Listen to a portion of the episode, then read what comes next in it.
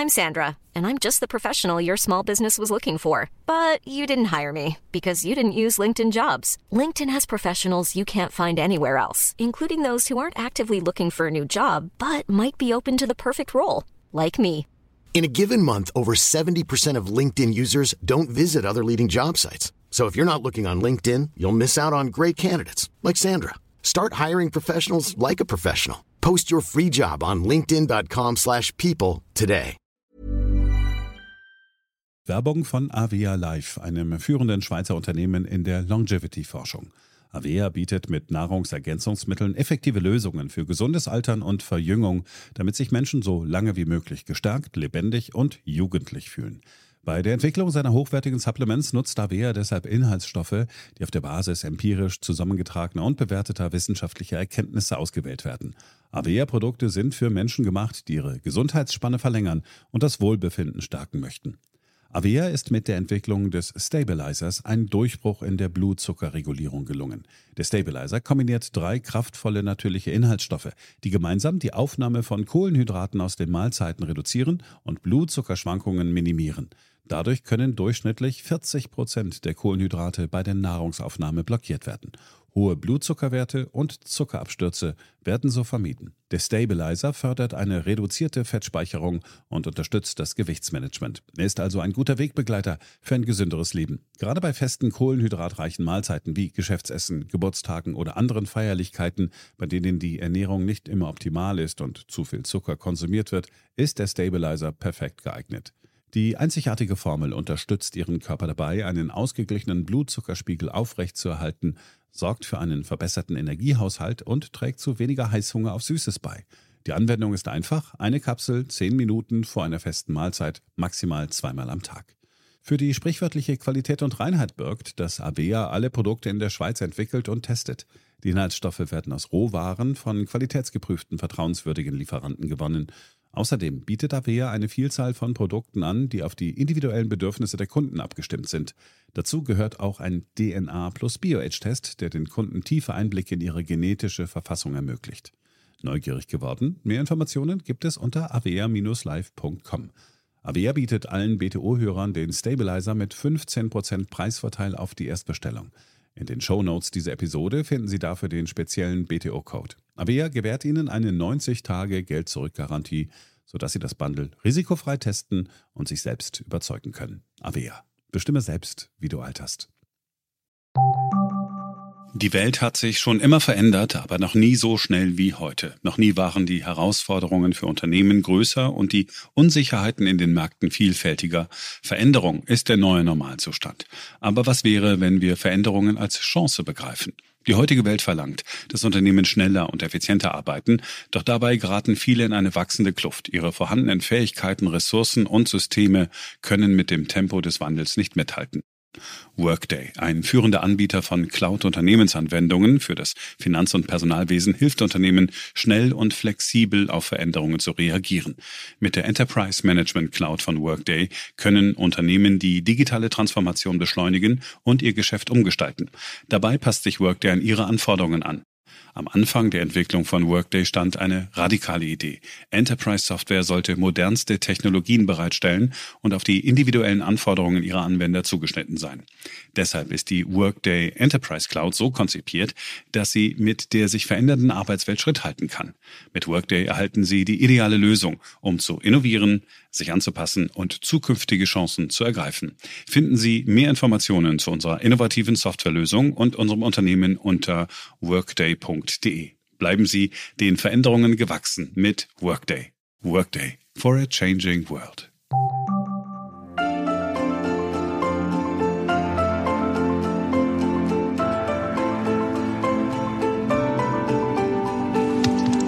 BTO Beyond the Obvious 2.0, der Ökonomie-Podcast mit Dr. Daniel Stelter. Featured bei Handelsblatt. Hallo und herzlich willkommen zur neuesten Ausgabe meines Podcasts. In dieser Woche blicken wir nochmal genauer auf die Zukunft des Standortes Deutschland. Droht eine Deindustrialisierung oder ist diese nur ein Schreckgespenst, welches Lobbyisten nutzen wollen, um Vorteile für ihre Industrie zu erzielen. Ebenfalls Thema diese Woche die erneute Forderung nach Vermögensabgaben hierzulande, angestoßen durch die aktuellen Berichte zur zunehmenden Ungleichheit in der Welt. Spannende Themen also, fangen wir an. BTO Beyond the Obvious 2.0 featured bei Handelsblatt. Jedes Jahr gibt es dieselbe Leier. Es gibt ein World Economic Forum, kurz WEF in Davos. Und damit auch der Zeitpunkt für andere Wiederholungen. Ich denke beispielsweise an den jährlich pünktlich zum selben Zeitpunkt erscheinenden Bericht von Oxfam, einem internationalen Verbund verschiedener Hilfs- und Entwicklungsorganisationen zum Thema Gerechtigkeit und Ungerechtigkeiten in der Welt, gemessen an den Vermögensverhältnissen.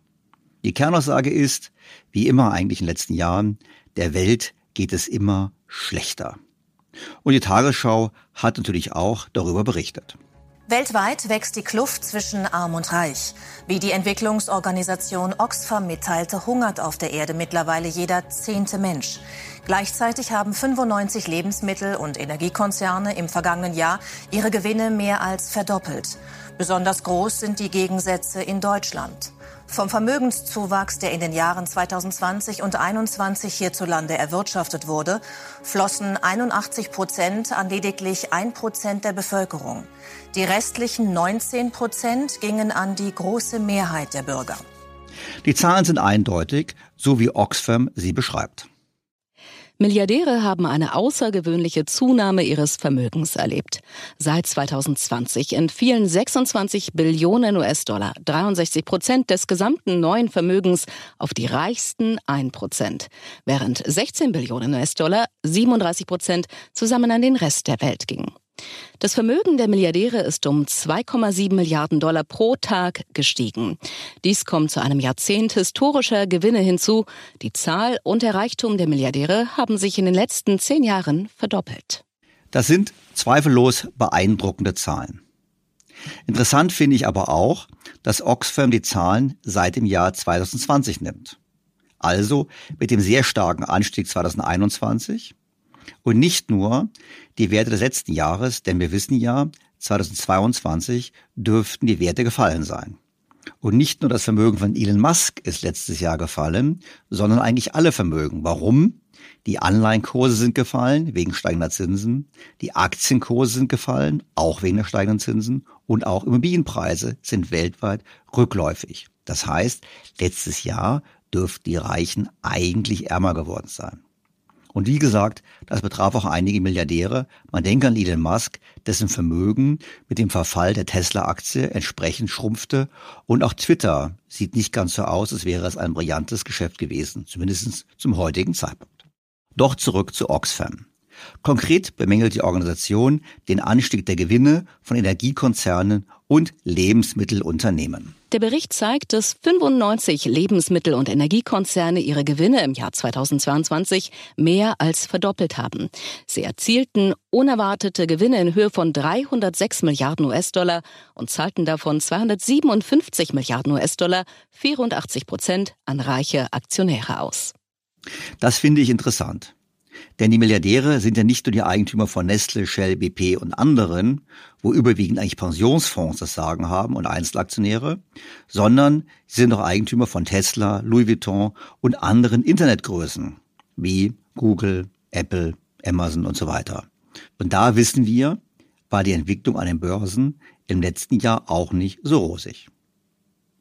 Aber es gibt natürlich die Ausnahmen, die in der Tat mit Energie und Lebensmitteln viel Geld verdient haben. Und auf diese Ausnahmen verweist Oxfam dann in ihrem Bericht. Die Walton-Dynastie, der die Hälfte von Walmart gehört, erhielt im letzten Jahr 8,5 Milliarden US-Dollar. Der indische Milliardär Gautam Adani, Eigentümer großer Energiekonzerne, hat sein Vermögen allein im Jahr 2022 um 42 Milliarden Dollar, 46 Prozent steigern können. So beeindruckend diese Werte auch sind. Es ändert herzlich wenig am Schicksal der Ärmsten, ob die Milliardäre nun ein paar Milliarden mehr oder weniger haben. Dennoch ist es richtig, es ist ein wichtiges Thema. Für mich ist die wirklich schlechte Nachricht des Berichts, dass die Zahl der Armen weltweit wieder gestiegen ist. Und hier liegt die Hauptursache in der Tat in der Corona-Krise und der damit verbundenen Zerstörung von Lieferketten. Auch der zunehmende Protektionismus führt dazu, dass die Ärmsten der Welt nicht mehr den Westen exportieren können und liefern können, Textilien und ähnliches. Und wenn nun die EU beispielsweise auch noch Klimazölle einführt, wird es für die Armen der Welt noch schwerer werden, sich zu entwickeln. Hier sehe ich eine große Gefahr und die Forderung von Oxfam sollte deshalb sein, weniger Protektionismus, gezieltere Entwicklungshilfe und auch, treue Hörer kennen das Thema, ein Ende der faktischen Euro-Mitgliedschaft der ärmsten Länder Afrikas. Nachzuhören in der Folge 134, der verratene Kontinent. Doch kommen wir zurück zu den Milliardären. Was passiert da genau? Oxfam schreibt, dies kommt zu einem Jahrzehnt historischer Gewinne hinzu. Die Zahl und der Reichtum der Milliardäre haben sich in den letzten zehn Jahren verdoppelt. Genau. Es war keine Ausnahme, sondern es war bereits ein Jahrzehnt historischer Gewinne. Und damit nähern wir uns dem Kernproblem. Oxfam vergisst, wie auch in den vergangenen Jahren, die Wirkung unserer Geldordnung, der steigenden Verschuldung und der Zinspolitik der Notenbanken. Die grundsätzliche Frage, wie es überhaupt sein kann, dass Vermögen dauerhaft schneller wachsen als das Volkseinkommen, stellen sie nicht. Sie betrachten, genauso wie viele Ökonomen, nur die Symptome, aber nicht die wahre Ursache. Ein derartiges Wachstum der Vermögenswerte und auch der Vermögenskonzentration wäre gar nicht möglich ohne immer tiefere Zinsen und die zeitgleich enorm gestiegene weltweite Verschuldung. Wir wissen, neue Schulden stützen die Realwirtschaft und treiben die Nachfrage und die Preise von Vermögenswerten. In der Tat hat sich parallel zu der von Oxfam betrachteten Zunahme an Vermögen in den letzten zehn Jahren das Zinsniveau deutlich gesenkt. Beispiel, vor zehn Jahren erbrachten US-Staatsanleihen rund drei Prozent. Und sie sind dann bis auf einen Tiefpunkt von einem Prozent gesunken, passenderweise genau der Zeitpunkt, zu dem die Studie von Oxfam endet. Wir wissen, seither sind die Zinsen wieder gestiegen. Ebenfalls in den letzten zehn Jahren haben sich Notenbankbilanzen enorm aufgebläht. Beispiel. Die Bilanz der EZB wuchs von rund 25 Prozent des Eurozonen Bruttoinlandsproduktes auf rund 60 Prozent. Weiterer Punkt. Die weltweite Schuldenlast von Staaten und Privaten stieg nach Daten des Internationalen Währungsfonds um rund 50 Prozentpunkte vom Weltbruttoinlandsprodukt auf nunmehr rund 256 Prozent. Klar, wenn man Geld druckt und immer billiger macht, müssen die Vermögenspreise deutlich steigen. Und davon profitieren natürlich nur jene, die Vermögen besitzen. Oxfam geht implizit davon aus, dass sich der Trend zu weiter steigender Verschuldung ungebremst fortsetzt. Das wird aber nicht möglich sein. Schulden können nicht dauerhaft schneller wachsen als die Einkommen. Bezöge sich die Verschuldung nur auf den Kauf von Vermögenswerten, die dann entsprechend im Wert steigen, ließe sich das Spiel so lange fortsetzen, wie die Wertsteigerung des Vermögenswertes, der auf Kredit gekauft wird, über den Zinskosten liegt. Und wir wissen nun ganz konkret, dass das auf Dauer nicht gilt. Das haben wir letztes Jahr beobachtet, wo eben alle Vermögenspreise gefallen sind. Ein Trend, der sich in den kommenden Monaten und Jahren meines Erachtens strukturell fortsetzen dürfte. Das Problem ist natürlich folgendes. Sobald die Wertsteigerung nicht mehr gegeben ist, drohen erhebliche Turbulenzen an den Finanzmärkten und das kann dazu führen, dass wir eine neue Finanzkrise bekommen. Denn wenn Vermögenswerte kollabieren, dann bleibt ihre Schuldenlast bestehen. Aber der Schuldner hat mehr Schwierigkeiten, seinen Verpflichtungen nachzukommen und es drohen erhebliche Ausfälle für die Kreditgeber, für das Bankensystem, aber auch für das, wie wir wissen, stark gewachsene Schattenbankensystem. Eine Finanzkrise wäre demzufolge unvermeidlich. Und es gibt nicht wenige Beobachter, wie zum Beispiel Kenneth Rogoff, ehemaliger Chefvolkswirt des Internationalen Währungsfonds, die hier erhebliche Probleme sehen. Im Gespräch mit der englischen Zeitung The Telegraph meinte er in dieser Woche von Davos aus, dass wir glücklich sein können, dass noch kein Unfall passiert ist an den Finanzmärkten, er einen solchen aber für dieses Jahr durchaus erwartet. Also, es ist sehr unwahrscheinlich, dass sich der Trend ewig steigender Vermögenswerte in der Form fortsetzt. Viel wahrscheinlicher ist, dass Vermögen und Schulden gemeinsam schrumpfen. Entweder weil das Schuldengebäude zum Einsturz kommt oder eben die Vermögenspreisblase platzt, das kommt dasselbe hinaus, oder aber weil die Politik den Empfehlungen einiger Ökonomen folgt und die Vermögenden konfiskatorisch besteuert, um damit die Schulden abzutragen. Das Ergebnis ist letztlich dasselbe. Und gibt es solche Forderungen nach konfiskatorischer Besteuerung? Natürlich. Und natürlich gibt es sie bei uns in Deutschland. So konnte man in der Berliner Morgenpost Folgendes lesen. Anlässlich eines Oxfam-Berichts über die steigende Ungleichheit bei der Vermögensverteilung hat sich Katrin Göring-Eckardt, Vizepräsidentin des Bundestages, für eine Vermögensabgabe in Deutschland ausgesprochen. Es ist wichtig, dass wir zu einer spürbaren Umverteilung der Härten kommen, sagte die Grünen-Politikerin dieser Redaktion. Eine Vermögensabgabe, die in dieser Zeit multipler Krisen einmalig eingeführt wird, kann ein wirksamer erster Schritt sein. Wenn die Kluft zwischen arm und reich zu groß werde, reißen Krater der Ungerechtigkeit unsere Gesellschaften auf, mahnte die Bundestagsvizepräsidentin. Gesellschaftlichen Frieden sichern wir auch, indem alle so mithelfen, wie sie können. Menschen mit sehr hohen Vermögen können und müssen angesichts der multiplen Krisenfolgen mehr abgeben, betonte Göring-Eckardt. Es ist dieses erste Mal, dass Frau Göring-Eckardt diese Forderung erhebt. Und ich glaube auch sicher sagen zu können, es war nicht das letzte Mal. Was ist nun von dieser Forderung zu halten?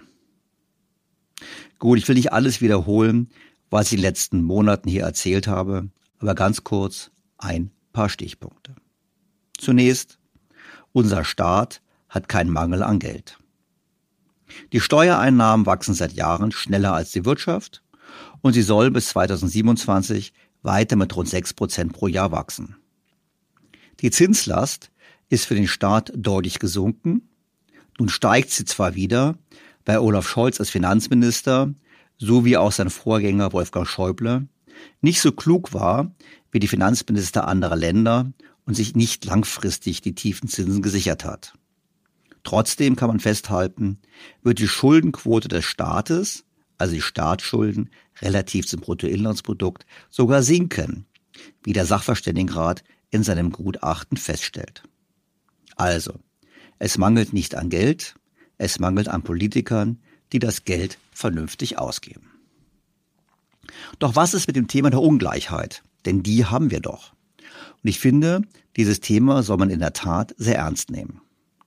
Doch auch hier lohnt ein tieferer Blick. Zunächst zur Armutsquote. Diese wird bekanntlich definiert als Anzahl der Menschen, die weniger als 60 Prozent des Medianeinkommens verdienen. Und glaubt man dieser Definition, so kann man feststellen, dass in der Tat die Anzahl der armen Menschen in Deutschland zugenommen hat. 1995 waren so definiert noch 10,8 Prozent der hier lebenden Menschen arm. 2005 waren es bereits 12,6 Prozent, 2014 13,9 Prozent und im Jahre 2021 15,1 Prozent. Wenn also jemand sagt, die Armut hat zugenommen, so stimmt das. Doch wenn man hinschaut, woran das liegt, gibt es eine interessante Erklärung. Nach einer Studie der Bertelsmann Stiftung unterliegen gerade Migranten einem größeren Abstiegsrisiko als in Deutschland geborene Personen. Das Risiko, abzusteigen, also weniger zu verdienen, ist deutlich höher als für Einheimische. Und das sieht man auch in den Daten des Statistischen Bundesamtes. Das Armutsrisiko liegt bei Deutschen ohne Migrationshintergrund bei 12,3 Prozent. Bei Menschen mit Migrationshintergrund bei 28,1 Prozent. Interessanterweise lässt sich der gesamte Anstieg der Armut seit 2005 alleine mit der geänderten Bevölkerungsstruktur erklären. Nehmen wir an, dass die Armutsgefährdung gleich geblieben ist. Also, dass sie bei 28,1 Prozent für Menschen liegt mit Migrationshintergrund und bei 12,3 Prozent für Menschen ohne Migrationshintergrund, dann kann man alleine durch den Anstieg des Anteils der Menschen mit Migrationshintergrund von damals 18,5 Prozent auf den heutigen Wert von 27,2 Prozent den gesamten Anstieg der Armutsquote seit 2005 erklären. Ich finde, wir sollten stolz darauf sein, so viele Menschen zu integrieren und auf die Tatsache, dass wir diese humanitäre Leistung erbringen. Und nicht darüber klagen, dass unsere Gesellschaft nun ärmer wird. Denn das wurde sie nicht. Wir haben nur weniger reiche Menschen aufgenommen, wir haben nur Menschen aufgenommen, die weniger verdienen. Naturgemäß dauert es, bis diese Menschen ihr Einkommen steigern können, und dies sollte aber mit fortschreitender Integration gelingen. Dann sollte die Armut abnehmen, und das ist die Aufgabe, auf die wir uns konzentrieren sollten. Wir müssen also viel mehr tun für wirkliche Integration. Ich denke dabei vor allem an den Spracherwerb und vor allem auch an die Teilnahme am Erwerbsleben. Bedeutet das nun, dass alles okay ist? Nein. Natürlich haben Personen gerade mit niedrigem Bildungsniveau und Personen in den sogenannten unteren Berufsklassen ein deutlich größeres Risiko, geringere Einkommen zu erzielen und quasi in die Armut abzustürzen. Das liegt aber auch daran, dass in diesem Segment natürlich die Zuwanderer viel schneller eine Konkurrenz sind. Die Lösung lautet also bessere Qualifikation für alle.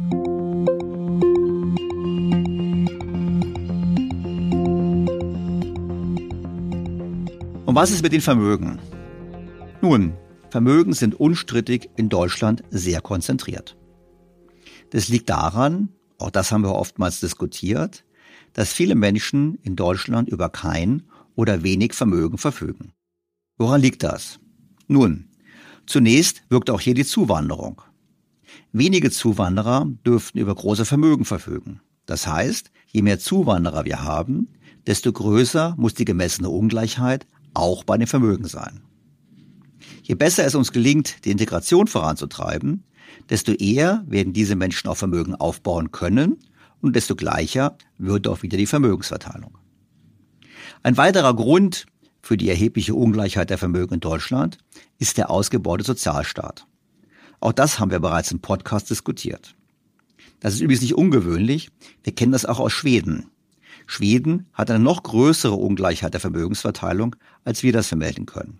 Umgekehrt haben Staaten, in denen der Sozialstaat nicht so gut ausgebaut ist, immer einen größeren Anreiz gegeben, für die Privatbevölkerung vorzusorgen, selber vorzusorgen und sich nicht auf den Staat zu verlassen. Prototypen sind Griechenland und Italien, aber auch Spanien.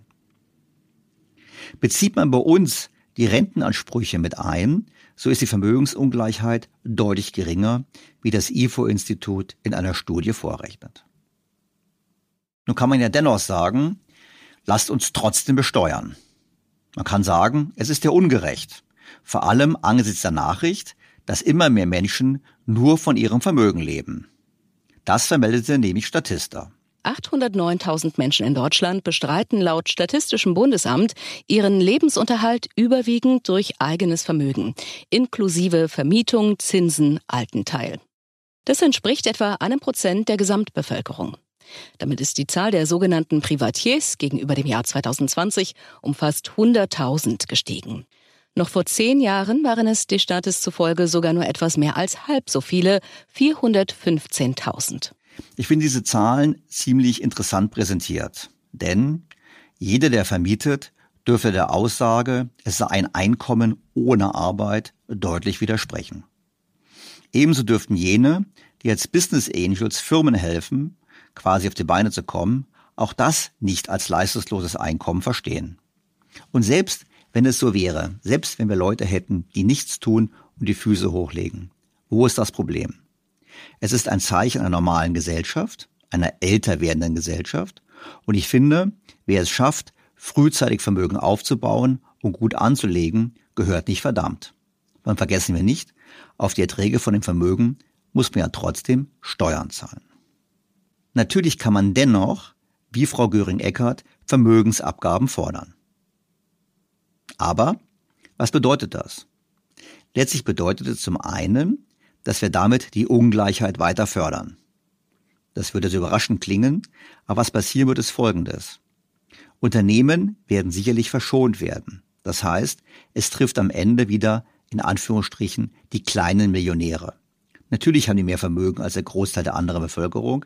Nur wenn wir die relativ ärmer machen, haben wir die Ungleichheit noch stärker konzentriert, weil letztlich nur eine noch kleinere Gruppe in Deutschland über große Vermögen verfügt. Die Konzentration der Vermögen würde so weiter zunehmen. Und übrigens, das gilt auch für eine höhere Grundsteuer, denn auch diese Grundsteuer trifft ja eben eher diejenigen, die kleine Millionäre sind, in Anführungsstrichen, weil diese überwiegend in Immobilien investieren. Was mich bei der Diskussion in Deutschland immer wieder verwundert, ist Folgendes. Dieselben Politiker, die hier Vermögensabgaben fordern, geben bereitwillig das hier eingetriebene Geld innerhalb der EU an Staaten, in denen die Bürger nicht nur relativ zur Wirtschaftsleistung mehr Vermögen haben als wir in Deutschland, sondern die nicht mal im Traum daran denken, selbst Vermögensabgaben einzuführen. Erinnern wir uns daran, was Frau Göring-Eckardt zum Wiederaufbaufonds gesagt hat. Es ist gut, dass die Einigung jetzt Maßnahmen ermöglicht, die jahrelang abgelehnt worden waren, wie gemeinsame Anleihen. Die Aufnahme europäischer Anleihen zur Finanzierung des Haushalts statt bisheriger Austeritätspolitik beendet alte Grundsätze konservativer deutscher Europapolitik zugunsten von mehr europäischer Integration. Und dass dies weitergeht mit der Umverteilung und der Schuldenunion, konnten wir auch erneut erleben anhand der vorgetragenen Forderungen von EU-Präsidentin Ursula von der Leyen in Davos. Erneut forderte sie dort gemeinsame Schulden als Antwort auf das Klimaprogramm der USA. Auch das haben wir hier im Podcast schon besprochen.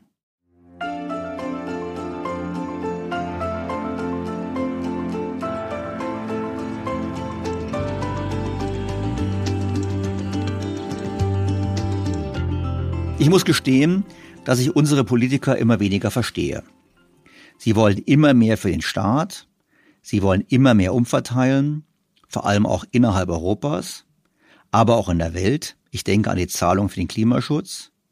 Und sie denken gar nicht mehr über die Leistungsfähigkeit des Standorts Deutschland nach.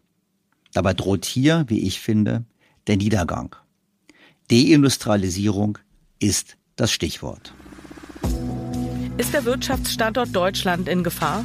Werden ganze Branchen womöglich verschwinden? Und wie können wir gegensteuern? Die Krise beschleunigt einen Transformationsprozess, der eh unumgänglich war. Nach Auffassung des medial wohl einflussreichsten Ökonomen Deutschlands, Marcel Fratscher, handelt es sich beim Thema Deindustrialisierung um einen Popanz. Es ist letztlich ein Schreckgespenst, das aufgebaut wird, um der Politik Geld aus den Rippen zu leiern. So Fratscher im Gespräch mit der Augsburger Allgemein zum Jahresende. Im Handelsblatt legte er danach, weil es ja eine so schöne These ist, die Highlights. Aktuelle Zahlen deuten nicht darauf hin, dass der Untergang ganzer Industriezweige unmittelbar bevorsteht. Dennoch verschläft die deutsche Wirtschaft weiterhin die ökologische Transformation und die Digitalisierung, könnte eine Deindustrialisierung in 10 bis 15 Jahren tatsächlich Realität werden. Wir halten fest, es ist heute kein Thema. Wenn überhaupt, ist es künftig ein Thema. Aber nicht, weil die Politik schlechte Rahmenbedingungen schafft, sondern weil die Wirtschaft es mal wieder, ich zitiere, verschläft. Da lohnt sich vielleicht einen kurzen Exkurs zu machen zu den Rahmenbedingungen in Deutschland. Diese Meldung kam am Montag rein. Laut Ökonomen ist es um den Standort Deutschland schlecht bestellt. Mit den Spitzenstandorten in Nordamerika, Westeuropa und Skandinavien kann er kaum noch mithalten. Das zumindest geht aus einem neuen Standortranking des Leibniz-Zentrums für europäische Wirtschaftsforschung ZEW im Auftrag der Stiftung Familienunternehmen für das Jahr 2022 hervor. Darin steht die Bundesrepublik so schlecht da wie noch nie seit der erstmaligen Erhebung des Rankings im Jahr 2006. Wir werden also konsequent nach hinten durchgereicht. Und das darf wirklich nicht verwundern. Deutschland kommt in dem ZDW Standortranking unter 21 Ländern auf den 18. Rang. Nur Ungarn, Spanien und Italien schneiden demnach noch schlechter ab. Insgesamt zeige sich ein ernüchterndes Bild des deutschen Standorts, heißt es in der Studie. Insgesamt ist Deutschland in den vergangenen 13 Jahren um sechs Rangplätze abgerutscht. Schlechter hat sich kein anderer untersuchter Standort in diesem Zeitraum entwickelt. Aber, aber, kein Grund zur Sorge. Die Unternehmen sollen aufhören zu schlafen, meint Herr Fratscher. Und woran liegt denn eigentlich dieser Absturz? Insbesondere bei Steuern, Regulierung und Infrastruktur hat der Standort Deutschland demnach an Boden verloren. Auch das Verhältnis von Arbeitskosten und Produktivität zeigt einen ungünstigen Trend im Vergleich zu den Wettbewerbern. Im Bereich Energie liegt Deutschland wegen der hohen Strompreise nur auf Platz 18. Bei der Steuerlast für Familienunternehmen rangiert Deutschland sogar auf dem vorletzten Platz. Weshalb Herr Fratscher dringenden Bedarf bei einer Erhöhung des Spitzensteuersatzes, den Vermögenssteuern und Abgaben und einer Ausweitung der Erbversteuer sieht. Vermutlich sieht er darin einen Beitrag zur Sicherung des Standorts. Doch zurück zu seiner Argumentation, weshalb es denn alles nicht so schlimm sei mit der Deindustrialisierung in den nächsten zwei oder drei Jahren, wie er schreibt. Zuallererst sehen wir derzeit keine Welle von Unternehmensinsolvenzen. Auch wenn zahlreiche kleinere Unternehmen schließen mussten, zeigt sich ein Großteil der Wirtschaft bemerkenswert resilient. Das finde ich ein ziemlich merkwürdiges Kriterium. Was viel entscheidender ist, ist doch, wo investiert wird. Zweitens ist die Ertragslage vieler mittelständischer und großer Unternehmen in dieser Krise erstaunlich gut. Einige DAX-Konzerne fahren sogar Rekordgewinne an. Bereits in vorherigen Krisen hat sich die mittelständisch geprägte Struktur der deutschen Wirtschaft als große Stärke erwiesen, weil ein großer Teil der Unternehmen langfristig orientiert und risikoscheu agiert. Diese Aussage stimmt natürlich. Aber es ist die natürliche Folge der internationalen Diversifizierung und auch des schwachen Euro, der die Exporte befördert hat. Vergessen wir nicht, dass wir noch von früheren Aufträgen leben und es bleibt abzuwarten, ob dies auch in Zukunft so bleibt. Seit jeher zeichnen sich viele deutsche Exporteure dadurch aus, dass sie hochspezialisierte Produkte und Leistungen anbieten, die im internationalen Wettbewerb wenig Konkurrenz haben. Dies macht es auch auf globaler Ebene leichter, höhere Preise weiterzugeben und die eigene Marktnische zu bewahren. Diese Aussage stimmt. Aber, wie wir an der Automobilindustrie sehen können, wandert diese dennoch ab. Wenn Unternehmen wie BASF große Produktionen ins Ausland verlagern, schürt das die Angst vor einer Deindustrialisierung. Im Grunde bewirken solche Entscheidungen aber genau das Gegenteil. Wenn Unternehmen energieintensive Produktion ins Ausland verlagern, werden sie effizienter und können so auch besser hochproduktive Arbeitsplätze in Deutschland sichern. Dies ist eine Behauptung von Marcel Fratscher, bei der wir abwarten müssen, ob sie auch so eintritt. Interessanterweise geht es um die Einkommensentwicklung, beklagt derselbe Marcel Fratscher den Verlust gut bezahlter Industriearbeitsplätze in den letzten Jahren. Also so richtig klar ist er nicht. Auf der einen Seite beklagt er, dass die Industriearbeitsplätze verloren gehen und damit die gut bezahlten Jobs. Und auf der anderen Seite behauptet er, dass das Gegenteil der Fall wäre. Man würde im Prinzip hier hochproduktive Arbeitsplätze sichern. Dennoch versucht er es alles in Summe als normal und positiv darzustellen. Schon in den vergangenen 25 Jahren haben die meisten DAX-Konzerne massiv im Ausland investiert. Dort Arbeitsplätze aufzubauen, diente immer auch dazu, den Standort in Deutschland erhalten zu können. Dabei wissen wir, dass gerade die DAX-Konzerne im Inland immer weniger Arbeitsplätze schaffen. Oder sie wandern gleich ganz ab, wie beispielsweise Linde, die in Zukunft nicht mehr in Deutschland an der Börse notiert sind. Im Gegensatz zu den DAX-Konzernen sind es die Familienunternehmen, die Arbeitsplätze in Deutschland erhalten und schaffen, wie eine neue Studie zeigt. Große Familienunternehmen haben in den vergangenen zehn Jahren erheblich mehr neue Stellen geschaffen als DAX-Konzerne. Sie stellen zudem im Verhältnis einen größeren Teil ihrer neuen Mitarbeiter im Inland ein, während DAX-Konzerne ohne dominierende Familie im Hintergrund neue Jobs eher im Ausland schaffen. Zu diesen Schlüssen kommt das Institut für Mittelstandsforschung der Universität Mannheim in einer Studie. Demnach haben die 26 größten Familienunternehmen Deutschlands von 2011 bis 2020 weltweit 837.000 neue Stellen eingerichtet. Die 26 DAX-Konzerne ohne dominierende Familie gut 390.000. Im Inland waren es bei den 26 DAX-Unternehmen laut Studie lediglich rund 48.000, bei den 26 größten Familienunternehmen dagegen gut 267.000 neue Stellen. Also genau jene, die nach den sonstigen Forderungen von Herrn Fratscher endlich einen größeren Beitrag zur Gesellschaft leisten sollen in Form von höheren Steuern. Doch kommen wir zurück zum angeblichen Popanz der Deindustrialisierung. Der vierte Grund bezieht sich auf die Rolle des Staats in der Krise. Die Bundesregierung hat die deutschen Unternehmen finanziell massiv unterstützt. So sehr, dass viele der europäischen Nachbarn zu Recht über einen unfairen Wettbewerb klagen. Kaum ein Industrieland hat in den jüngsten Krisen so große Hilfspakete aufgelegt wie Deutschland.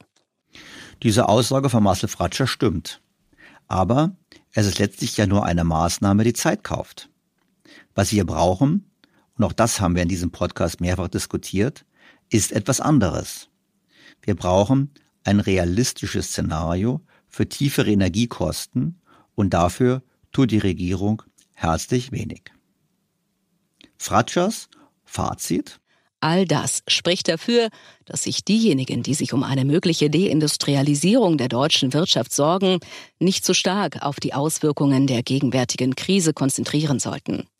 Vielmehr gilt es für die Unternehmen in Deutschland, die Zeichen der Zeit zu erkennen und die ökologische und digitale Transformation entschieden voranzutreiben. Die deutsche Automobilbranche zeigt, wie schnell ehemalige globale Champions ins Hintertreffen geraten können, wenn sie sich auf ihren Lorbeeren ausruhen und den Status quo zementieren wollen. Das finde ich ein ziemlich schräges Beispiel. Keiner Industrie wurde in den letzten Jahren so zugesetzt. Und, man kann schon so sagen, der über Jahrzehnte gewonnene Wettbewerbsvorteil von der Politik zerstört. Arbeitsplätze schafft die Branche übrigens immer noch, aber im Ausland, während sie in Deutschland bereits seit Jahren schrumpft. Für Fratsche hingegen gibt es Hoffnung. Seiner Meinung nach kann der Staat die schlafenden Unternehmen wecken.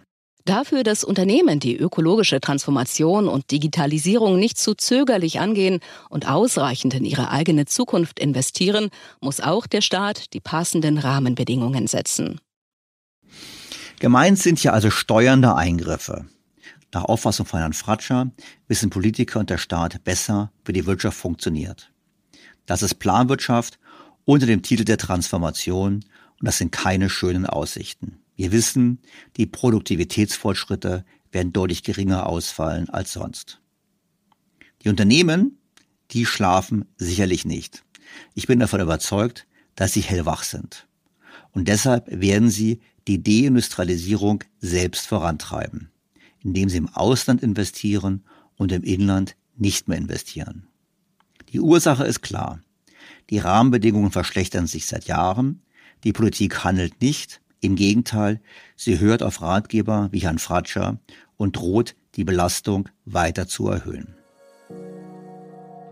An dieser Stelle kurz folgender Hinweis. Nach wie vor gibt es das exklusive Angebot für alle BTO Beyond the Obvious Featured bei Handelsblatt Hörer. Testen Sie Handelsblatt Premium für vier Wochen lang für nur einen Euro und bleiben Sie so zur aktuellen Wirtschafts- und Finanzlage informiert.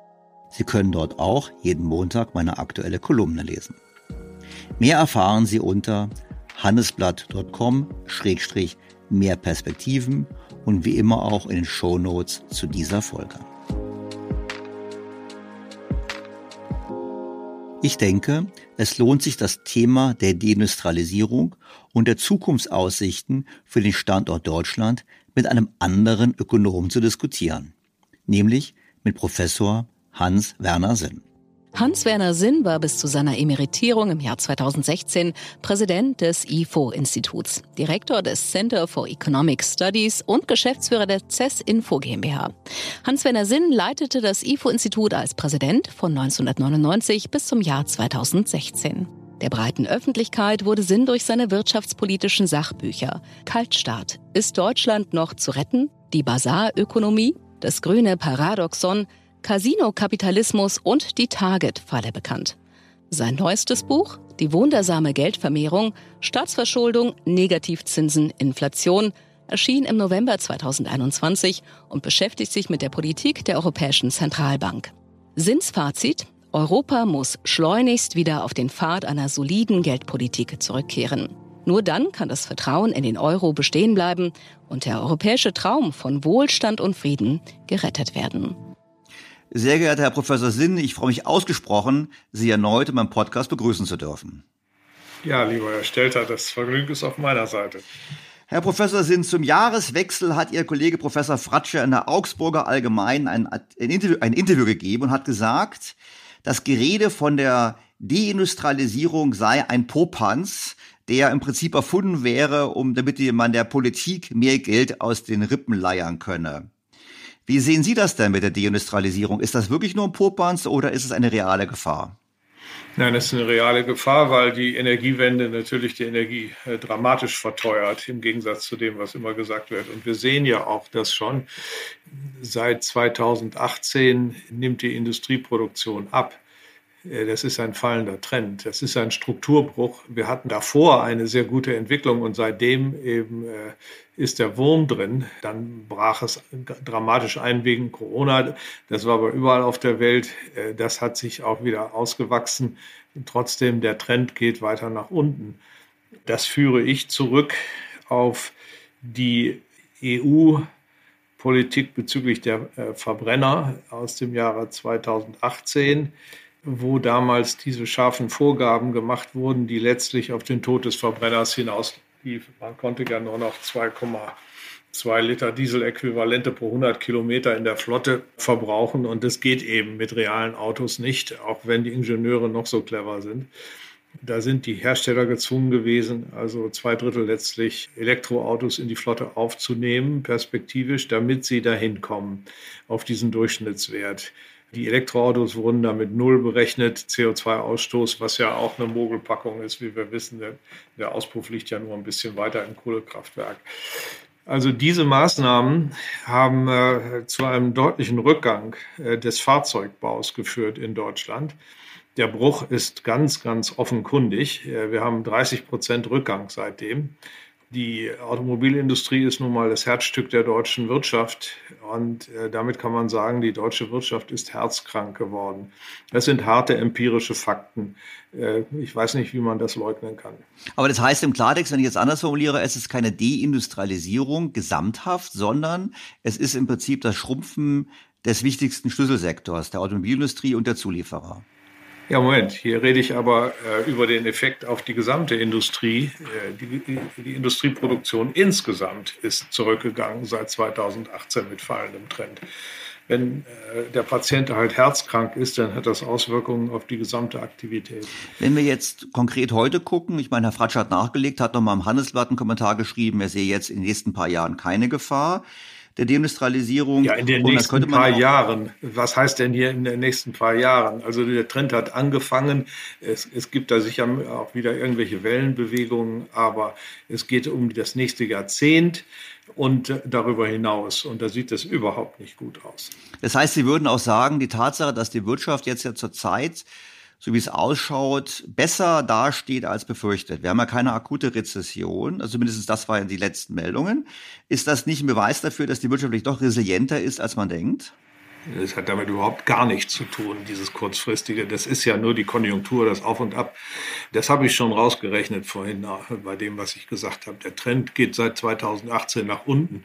Mal geht es ein bisschen hoch, mal geht es ein bisschen runter. Das ist halt die Konjunktur und das ist das, was wir jetzt im Moment erleben, dass der Einbruch, den wir haben, eben äh, oder haben werden für dieses Jahr doch nicht so schlimm ist, wie man es noch im Sommer befürchten konnte. Das ist wohl richtig. Aber die Zahlen äh, in den Prognosen Prognosen äh, am aktuellen Rand sind immer noch leicht negativ. Nicht? Dann können sie leicht positiv werden. Das macht den Kohl jetzt auch nicht fett, ich weiß es nicht. Auf was würden Sie denn zurückführen, dass es jetzt doch besser läuft als befürchtet? Weil die Unternehmen sich besser anpassen konnten oder liegt es vielleicht sogar daran, dass der schwache Euro geholfen hat, dass deshalb die Exporte besser geblieben sind, als man gedacht hat? Ja, letzteres. Äh, die EZB äh, e hat ja endlich im Sommer dann eine Kurswende hingelegt bei den Zinsen. Äh, vorher hat sie sich ein Jahr gegenüber den äh, Amerikanern verweigert, die schon ewig und drei Tage geredet haben von einer großen Zinswende, die dann ja auch später kam. Und äh, die Kapitalmärkte haben darauf reagiert mit einer Kapitalflucht aus Europa nach Amerika, was den äh, Dollar auf und den Euro abgewertet hat.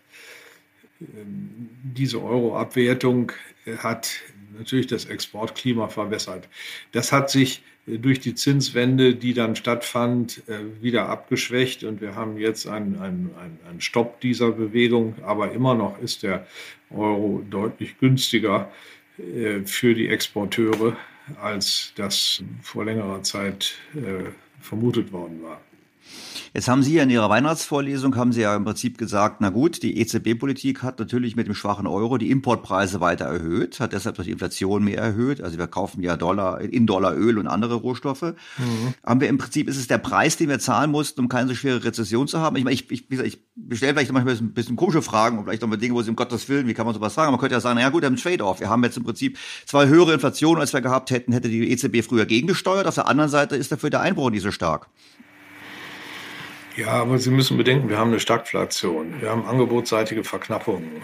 Ähm, äh, so ganz fürchterlich viel äh, hat das äh, wegen, während der Pandemie dann nicht gebracht. Was nützt es, die Nachfrage zu stimulieren, entweder durch äh, Konjunkturprogramme, wie wir sie hatten, oder durch die Euroabwertung? Das hilft in der akuten äh, Angebotskrise nicht. Denn wenn die Lieferengpässe in China bestehen und die Vorprodukte nicht nach Europa kommen können und wenn die Häfen zu sind, äh, dann hilft das nichts. Aber die Pandemie hat sich ja langsam gelöst gehabt. Dann fing das an zu wirken. Ja, das ist also wohl dann der Grund dafür, äh, dass es dann doch noch etwas glimpflicher ablief.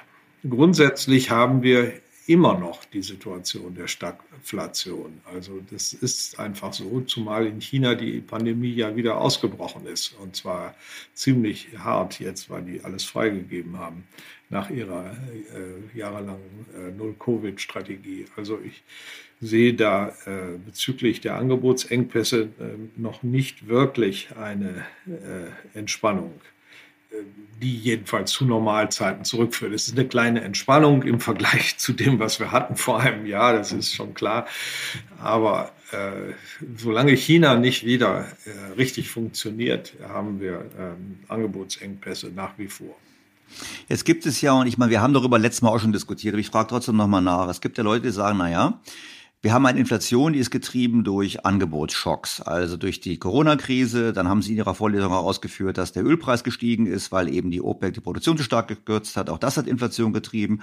Und dann haben wir eben die, äh, die Folgen des, des Ukraine-Kriegs, Stichwort Gasversorgung.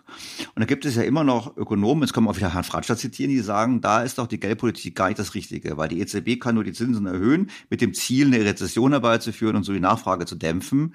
Und deshalb sagt man, das soll sie nicht machen, weil der Kollateralschaden wäre viel zu hoch. Ich meine, Sie machen den Case, Sie sagen, na ja, die Grundlage der Inflation wurde schon vorher gelegt. Aber wie geht es eigentlich weiter? Ich meine, soll die EZB jetzt wirklich handeln, obwohl sie eigentlich nur eine, über eine Nachfragedämpfung helfen kann? Oder wo sehen Sie den richtigen Ansatzpunkt? Ja, wenn wir Strukturprobleme haben, wenn wir Angebotsverknappungen haben, dann ist die Nachfrage zu groß für das Angebot und das äh, macht Inflation. Nicht, dass die Nachfrage gestiegen ist, sondern das Angebot ist gefallen, aber sie ist relativ zum Angebot zu groß. Und äh, dieses Überschü diese überschüssige Nachfrage muss man, muss man äh, reduzieren. Und äh, das spricht äh, in jedem Fall für eine Zinserhöhung. Stellen Sie sich mal vor, es findet jetzt nun wirklich eine Phase der Deindustrialisierung statt. Das Angebot in Deutschland und in Europa, das schrumpft. Ja, sollen wir denn dann äh, die Nachfrage mit Hilfe äh, der Zinspolitik stimulieren? Äh, dann ist es ja auch noch eine Inflation. Dann haben wir nicht nur weniger Realeinkommen, sondern auch noch Inflation mit gewaltigen Umverteilungseffekten und zwar dauerhaft. Nein, das ist falsch. Äh, wenn es strukturelle angebotsseitige Probleme gibt, ob kurzfristig oder längerfristig, muss man auch die Nachfrage einbremsen. Äh, die Inflation hilft ja gar nicht. Ja gut, das würde ich natürlich entgegenhalten und würde sagen, ja gut, Deindustrialisierung heißt ja nur Deindustrialisierung bei uns. Das heißt, diese Industrie verschwindet. Da wird eben statt in Deutschland gefertigt, wird aus China importiert. Ja, ja, natürlich. Wir reden ja auch nur hier über das europäische Preisniveau. Wir haben ja keinen Link im Preisniveau mit China, weil wir ja flexible Wechselkurse haben. Ja gut, aber dann könnte man auch sagen, naja gut, wenn wir jetzt deindustrialisieren, dann importieren wir mehr, dann haben wir halt zukünftig ein Handelsdefizit, noch ein größeres auf europäischer Ebene, weil Deutschland eben keinen Überschuss mehr wirtschaftet. Und die Chinesen haben ja in den letzten Jahrzehnten eigentlich dazu beigetragen, dass Inflation tiefer war, weil sie eigentlich immer mit günstigeren Preisen zu uns geliefert haben. Ja, ob wir dann wirklich ein Defizit haben, ist die Frage, weil wenn wir ärmer sind, können wir ja auch nicht so viel kaufen. Also das ist jetzt, äh, ich sehe die Logik eigentlich nicht, äh, wenn ein Staat äh, zum Beispiel demografische Probleme hat und grundsätzlich in Schwierigkeiten kommt, äh, dann sind die Einkommen auch kleiner. Es müsste dann schon bereit sein, sich äh, Geld zu borgen im Ausland äh, und oder Vermögen im Ausland abzubauen. Dann kann es negative Außenhandelssalden haben, natürlich für eine Weile. Das ist schon richtig. Aber was ist der Punkt Ihrer Frage? Nein, der Punkt meiner Frage ist, ich versuche, ich möchte, ich, ich stelle im Prinzip die Fragen, versuche die Fragen zu stellen, die ich immer, die sich mir stellen, wenn ich verfolge, was in der Öffentlichkeit gesagt wird. Und da gibt es eben die Ökonomen, die sagen, nein, die Geldpolitik ist gar nicht schuld an der Inflation, sie kann nichts gegen tun, Nachfragedämpfung. Darum frage ich Sie danach, Sie haben mir gerade erklärt, doch es gibt die Notwendigkeit, die Nachfrage zu dämpfen. Wir könnten ja genauso gut auch hingehen, könnten sagen wir mal Steuererhöhung oder der Staat gibt weniger Geld aus, auch das würde die Nachfrage dämpfen. Es wären ja auch Möglichkeiten, das zu tun. Ja, das ist doch äh, multikausal. Die Inflation entsteht, weil es einen Überhang der Nachfrage über das Angebot gibt oder ein Defizit des Angebots gegenüber der Nachfrage. Das ist derselbe Sachverhalt. Und äh, man kann nun nicht sagen, dass jetzt die Nachfrage im im Übermaß gesteigert worden ist, unbedingt relativ zu einer ganz gesunden Wirtschaftsentwicklung. Aber sie ist natürlich aufrecht, mindestens aufrechterhalten worden durch die staatlichen Schuldenprogramme, genau. obwohl das Angebot wegbrach. Und das war eine inflationäre Politik, nicht? Die Leute haben nicht mehr gearbeitet, sie waren im Lockdown, die Firmen haben dicht gemacht, es entstand kein Sozialprodukt mehr. Und jetzt nimmt der Staat Schulden auf, auch noch mit Hilfe der EZB, die da im Hintergrund mitwerkelt mit den niedrigen Zinsen und äh, macht riesige Transferprogramme, um in Corona-Zeiten die Einkommen aufrechtzuerhalten, so als würde man arbeiten und etwas produzieren und Einkommen erzeugen. Das sind ja alles künstlich geschaffene Einkommen, denen kein wirkliches Angebot gegenübersteht.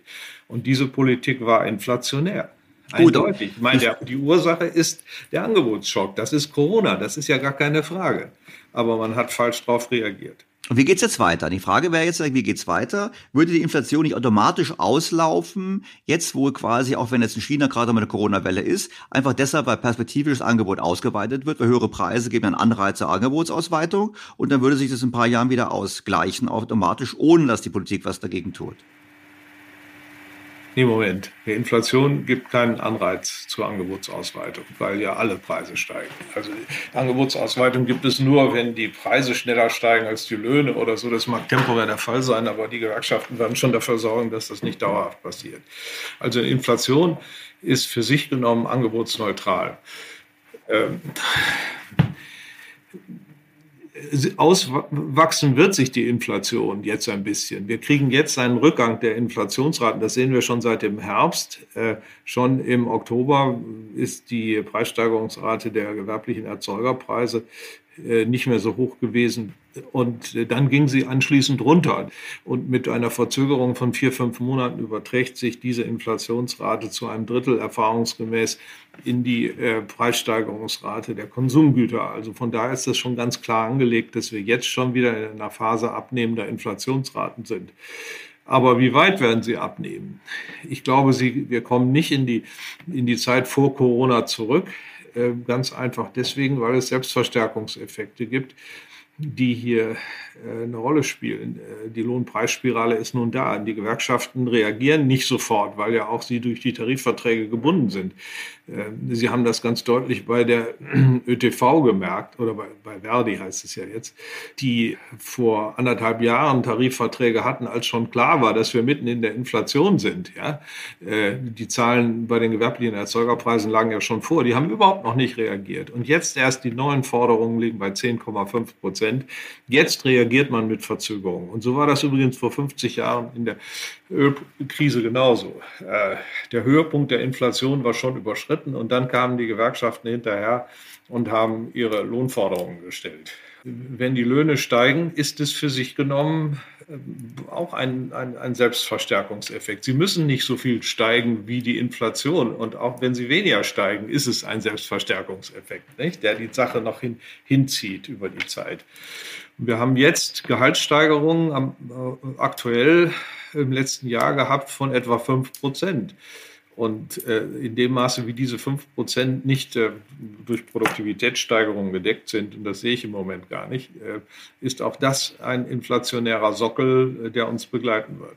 Das heißt, es ist Jahrzehnt der Inflation quasi. Also es wird nicht. Ja, das, genau. Und das, was, was ja hinzukommt, ist die Angebotsverknappung wegen äh, der Demografie. Die Babyboomer sind äh, 58, 59 Jahre alt jetzt und wollen also in Kürze in die Rente gehen, äh, verbrauchen ihre Ersparnisse. Die Nachfrage ist also insofern da, aber sie hören auch auf zu produzieren. Das ist nochmal dasselbe wie Corona-Zeit, in Corona-Zeiten, aber längerfristig und dauerhafter und schafft ein inflationäres Umfeld. Dazu kommt die ganze grüne Energiepolitik, die ja mit Verboten arbeitet, weil die grüne Energie nicht billiger ist als die konventionelle, denn sonst bräuchte man ja keine Verbote.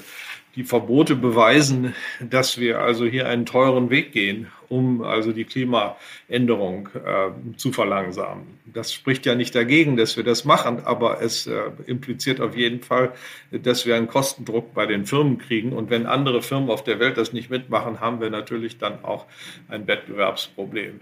Wir haben dann äh, Inflationsdruck, speziell in Deutschland. Und in anderen Ländern ist dieser Inflationsdruck nicht so stark. Und äh, dann geht das Geschäft halt flöten. Jetzt haben wir das Szenario der Inflation. Wir haben gleichzeitig ja das Problem, dass die Notenbanken nicht wollen, aber die Frage wäre auch, können sie eigentlich? Ich möchte mal vielleicht darauf abheben, wir haben ja einen Rückgang des Geldmengenwachstums in den USA. Also in den USA sinkt die Geldmenge M2 schrumpft und gibt es einige Beobachter, die sagen, die schrumpfende Geldmenge ist ein Warnsignal für die Finanzmärkte. Und ich würde vielleicht einen anderen Punkt machen. Ich würde sagen, na ja, damals als Volker die Zinsen hoch erhöht hat in den USA, um die Inflation zu brechen, hatte die 15, hatte 15 Prozent und höher waren die Zinsen. Da war ja die Verschuldung viel geringer. Heutzutage ist ja die Verschuldung nicht nur der Staaten, auch des Privatsektors ungefähr fünfmal so hoch über den Daumen gesprochen wie vor 50 Jahren, relativ zur Wirtschaftsleistung.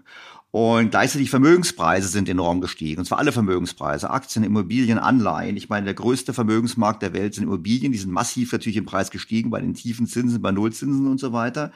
Das heißt, wir haben doch das Risiko jetzt von Finanz Unfällen in den Finanzmärkten. Ich meine, Kenneth Rogoff hat es gerade heute im Interview gesagt, ähm, habe ich noch nicht gesehen, im Telegraph, in, in, äh, weil er beim WEF ist, in Davos, und hat gesagt, er wundert sich, dass noch nicht letztes Jahr ein Unfall passiert ist an den Finanzmärkten. Also sind wir hier gefangen in einer Situation, wo wir nicht zulassen können, dass es zu einer Krise in den Finanzmärkten kommt, dass Vermögenspreise fallen, was ja auch das Bankensystem gefährden würde.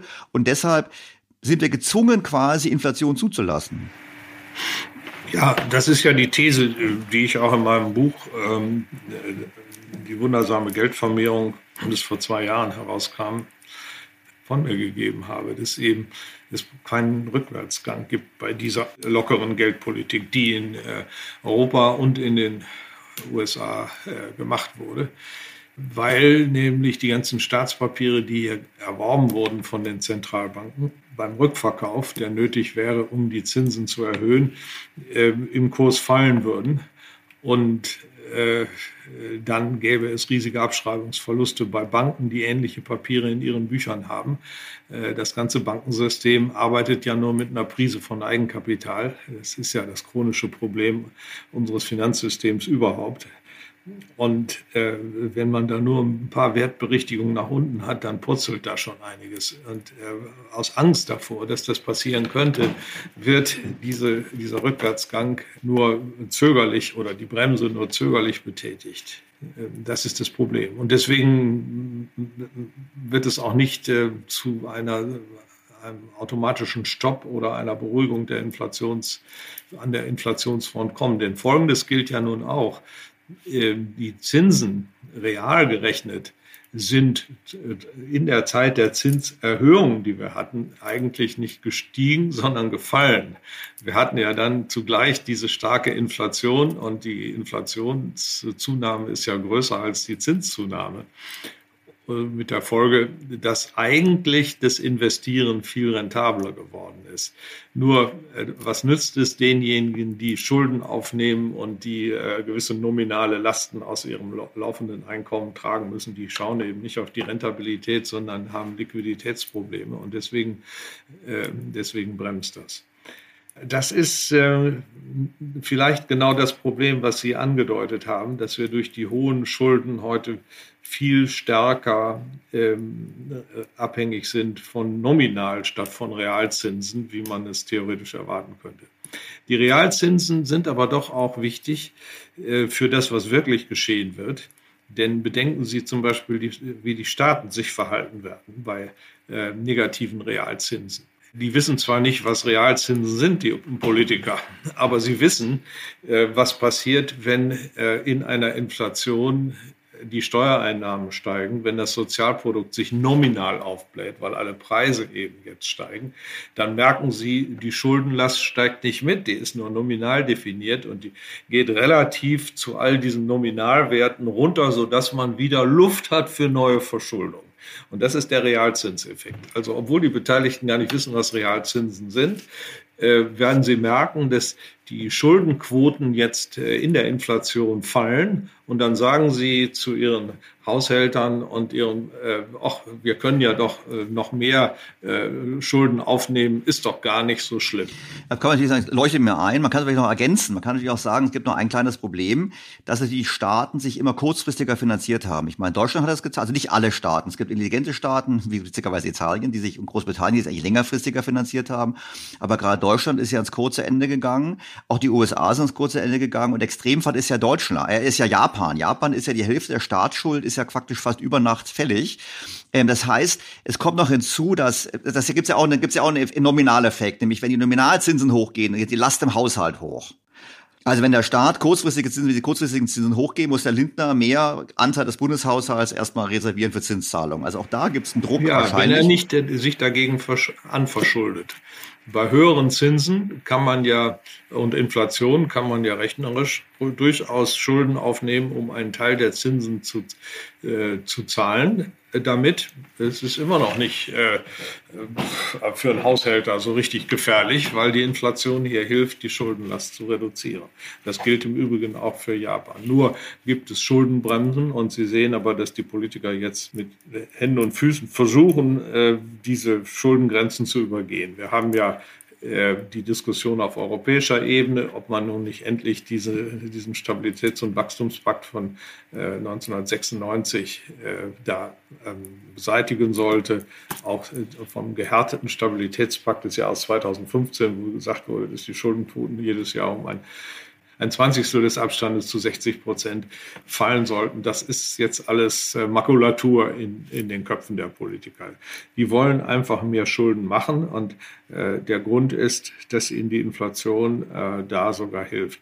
Nur das ist alles keine äh, gesunde Politik, äh, auch wenn die Haushalte dann da durch die Inflation wieder in Ordnung kommen, weil eine inflationäre Welt ist einfach keine Wachstumswelt, keine stabile wirtschaftliche Welt. Denn bedenken Sie, wenn die Inflationsrate hoch ist und man sich äh, darauf einrichtet, dass sie hoch ist, dann entsteht aber zugleich sehr viel Unsicherheit. Nicht? Wenn ich äh, acht Prozent Inflation habe, dann weiß ich nicht genau, sind es denn nun acht oder werden es zehn oder zwölf oder sind es nur sechs oder fünf. Äh, diese Art von Unsicherheit ist ähm, Sand im Getriebe des, der Kapitalmärkte, weil die Gläubiger nicht wissen, wie viel sie real zurückkriegen, wenn sie jemandem einen Kredit geben und die Schuldner äh, auch nicht wissen, was sie real bezahlen müssen. Und äh, dieser Sand verringert die Bereitschaft, überhaupt langfristige Festzinskontrakte zu machen. Wir sehen das ja auch in den lateineuropäischen Ländern, in den romanischen Ländern gibt es ja diese Festzinskontrakte über lange Frist gar nicht, wie in Deutschland. Wir kommen aus einer Stabilitätskultur. In Deutschland konnte man sich für 20 Jahre ein Festzinsdarlehen holen für sein Haus. In Spanien, äh, no, no way. Das ist völlig undenkbar, weil die aus einer inflationären Welt in den Euro hineingekommen sind. Und wenn es keine langfristigen äh, Festzinskontrakte gibt, dann gibt es auch Schwierigkeiten, langfristige Investitionen zu finanzieren. Und das hat dann unmittelbar negative Auswirkungen auf das Wirtschaftswachstum. Hinzu kommt natürlich, dass die Inflation äh, massive Verteilungswirkungen hat und zu einer gesellschaftlichen Destabilisierung führen kann, weil der untere Mittelstand, das heißt äh, Leute, die ein bisschen was gespart haben, aber nicht genug, um Realvermögen zu bilden, einfach nur Sparguthaben haben oder Lebensversicherungsverträge oder so, dass die die Gelackmeierten sind und die sich betrogen fühlen, um ihr, äh, ihren, ihre Ersparnis, die sie fürs Alter zur Seite gelegt hatten, und dann aufbegehren. Das war ja in der großen Inflation vor 100 Jahren das Hauptthema, äh, was also äh, von Gerald Feldmann, dem Historiker, in seinem tausendseitigen Werk über die deutsche Inflation deutlich beschrieben wurde. Die Leute mussten ihre Preziosen zum äh, Pfandleiher bringen. Nicht? Und Stefan Zweig, der damals über diese Zeit seine Lebenserinnerungen schrieb, hat eben auch gemeint, dass nichts die Deutschen so hitlerreif gemacht hätte wie die Vermögensverluste in der Inflation. Und sind wir noch lange nicht da bei diesen Werten wie damals, aber wäre den Anfängen, kann man nur sagen. Jetzt haben wir aber beide, beide gerade eigentlich, wenn wir ehrlich sind, uns eingestanden, man wird den Anfängen nicht wehren. Weil die Politik freut sich über die Inflation, weil sie entschuldet wird. Ich meine, der Sachverständigenrat hat ja genau das geschrieben, was Sie gesagt haben. Die Schuldenquote sinkt trotz hoher Neuverschuldung relativ zum Bruttoinlandsprodukt. Inflation sei Dank. Die anderen europäischen Länder freuen sich auch über Inflation. Wir haben gerade diskutiert, höhere Zinsen kann man sich gar nicht leisten, weil die Vermögenswerte kommen unter Druck, das Finanzsystem kommt unter Druck, die Staatsfinanzen kommen unter Druck. Das heißt, eigentlich müssen wir uns doch ehrlich eingestehen, was wir beide uns wünschen würden, eine harte Politik gegen die Inflation wird nicht kommen. Ja, so ist es. Es war ja immer das, die Frage, als die, der Euro eingeführt wurde, was ist das Modell? Äh, der Bundeskanzler und Herr Weigel haben sich auf die Brust, Brust geklopft, haben gesagt, wir haben es geschafft, dass das deutsche Modell jetzt äh, maßgeblich sein wird für Europa. Pustekuchen. Die Italiener wussten, dass es ihr Modell der Scala Mobile sein wird. Und das haben wir inzwischen. Ja, und das Bundesverfassungsgericht hat auch gerade gesagt, alles super. Wir sehen keine Transferunion. Wir sehen alles super. Also im Prinzip gibt es ja auch keinerlei Bremse mehr auf dem Weg in dieses Modell. Ja, das Verfassungsgericht hat mich da sehr enttäuscht. Es ist, äh, die wissen zu wenig. Und weil sie zu wenig wissen über diese wirtschaftlichen Zusammenhänge, ähm, mit Verlaub, ja, äh, sind eben Richter, die häufig aus ganz anderen Gebieten kommen als aus einem ökonomischen Gebiet, äh, trauen sie sich nicht, äh, irgendwelche Entscheidungen von Substanz zu fällen, sondern drücken sich um Entscheidungen herum. Am, am deutlichsten wird es ja äh, bei dem äh, letzten Beschluss, wo, Sie gesagt haben, na ja, also diese 750 Milliarden Euro an Schulden, die die EU da aufnimmt, das ist zwar äh, nicht in Ordnung aus diesem Grund und es ist äh, verfassungsrechtlich bedenklich aus jenem Grund und aus dem Grund und aus dem und aus dem, haben Sie eine ganze Liste von Gründen, warum das alles verfassungsrechtlich bedenklich ist. Und dann schreiben Sie aber, äh, es ist aber trotzdem nicht offenkundig äh, verfassungswidrig. Und weil es nicht offenkundig, weil es zehnmal nicht offenkundig verfassungswidrig ist, ist es insgesamt nicht offenkundig verfassungswidrig und deswegen ducken wir uns weg und lassen das durchgehen. Das geht doch nicht. Wofür brauche ich denn dann ein Gericht? Ich will doch, dass das Gericht, das was nicht offenkundig ist für jedermann, offenlegt und klar macht und dann mal äh, Haltelinien einzieht. Also das Verfassungsgericht hat für meine Begriffe hier kläglich versagt. Wobei ich dazu sagen muss, ich, würde, ich, ich bin bei Ihnen, ich würde Ihnen nur bei einem Punkt widersprechen, das darf ich jetzt mal, wahrscheinlich wollen Sie das nicht machen. Ich würde nicht sagen, Sie haben es nicht verstanden, sondern ich würde sagen, Sie haben es wieder besseren Wissens gemacht. Ich habe das Urteil auch gelesen, auch meinem Podcast, Podcast auch besprochen und wenn Sie es lesen, wird eigentlich ganz klar, die wollten das Ergebnis haben und haben sich eigentlich auch über das, was, was ja auch Ökonomen Ihnen gesagt haben, mein Felbermeier war da, Fuß war da, dass Sie haben es relativ klar eigentlich davor gewarnt und die haben im Prinzip sich eigentlich wissentlich dagegen entschieden. Jetzt haben wir eine Welt. Ich versuche mal so ein bisschen zu sagen. Ich bin jetzt mal, nehmen wir mal, wir beide könnten jetzt, wir hätten, wir hätten den Zugang zur Politik, den Sie haben, den ich nicht habe, und wir hätten, dass die Politik uns so zuhören würde und vor allem, dass sie auch nach unseren Empfehlungen handeln würde. Und jetzt haben wir ja, ich weiß, Sie würden immer sagen, lasst uns zurückkehren zu einer, zu einer Welt der, der Disziplin, der fiskalischen Disziplin etc. etc. Jetzt sage ich einfach mal, Arbeitsthese, also ist völlig ausgeschlossen. Wir können uns nicht durchsetzen nach dem Austritt der Briten, das ist ja ein Punkt, den Sie immer machen, ist in der EU die Balance so klar, wir haben keine Möglichkeit, das zu stoppen. Da wäre meine Frage, haben wir eine Möglichkeit, selber was zu tun? Sie haben in Ihrer Weihnachtsvorlesung zu Recht vorgerechnet, dass wir alleine auf den Tage zwei Forderungen 120, 140 Milliarden pro Jahr verlieren bei 10 Prozent Inflation, einfach deshalb, weil wir so hohe Targetforderungen haben. Jetzt meine Frage nochmal, können wir nicht selber was machen? Vielleicht sind Sie noch so nett und erklären noch mal ganz kurz für meine Hörer nochmal das, das Target, die Target-Forderung, warum die so relevant sind. Und dann würde ich gern schon mit Ihnen sprechen. Gibt es nicht Möglichkeiten, selber Handeln zu machen oder wo wir nicht abhängig sind vom guten Willen der Italiener und der Franzosen. Also, dass wir sagen, wir nehmen das Geld und wir investieren das eben in Italien. Wir kaufen, was weiß ich, Telefon, Telekom Italia kaufen wir mit dem, mit dem Geld oder andere Dinge. Oder wir überweisen es über ein Konto in Rom nach London und legen es dort im globalen Aktienfonds an.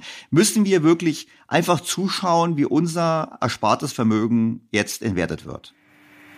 Oh ja, das sind jetzt viele Fragen auf einmal. Ja, also die erste Frage war, erklären Sie bitte nochmal, was, genau. was das ist mit den Targetzahlen. Also ich will es nochmal ganz kurz probieren.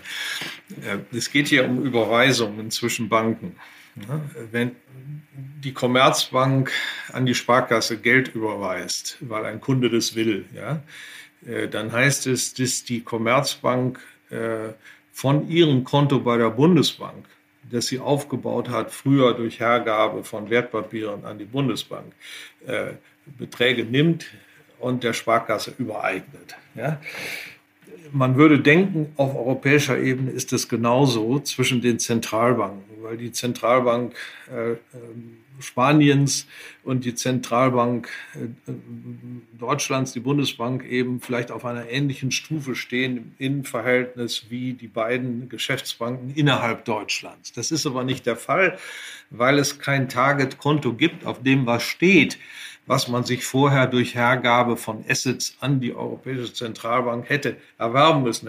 Der Kontobestand ist null. Nicht? Und wenn man jetzt überweist von Spanien äh, nach Deutschland, dann geht das spanische Konto ins, ins Minus.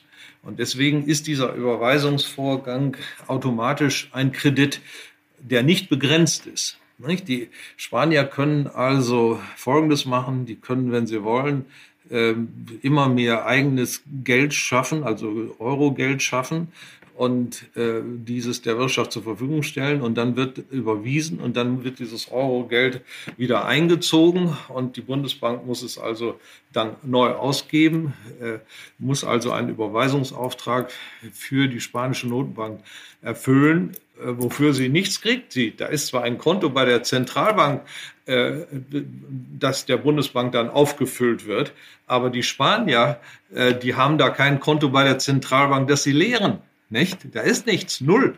Und es geht ins Negative. Und deswegen ist das Ganze ein Kredit.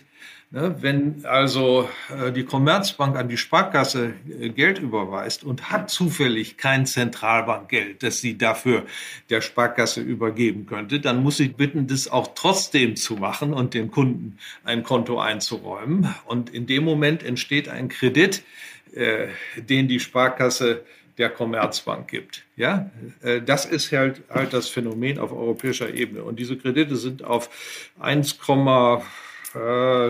knapp 1,3 äh, Billionen Euro gestiegen, also von bei der Bundesbank als Gläubiger und entsprechend haben wir Negativposten äh, bei Italien von 660 Milliarden Kredite, die bezogen wurden und Spanien von 470 Milliarden Euro, die bezogen wurden. Das sind quasi fiskalische Kredite, die im Eurosystem laufen.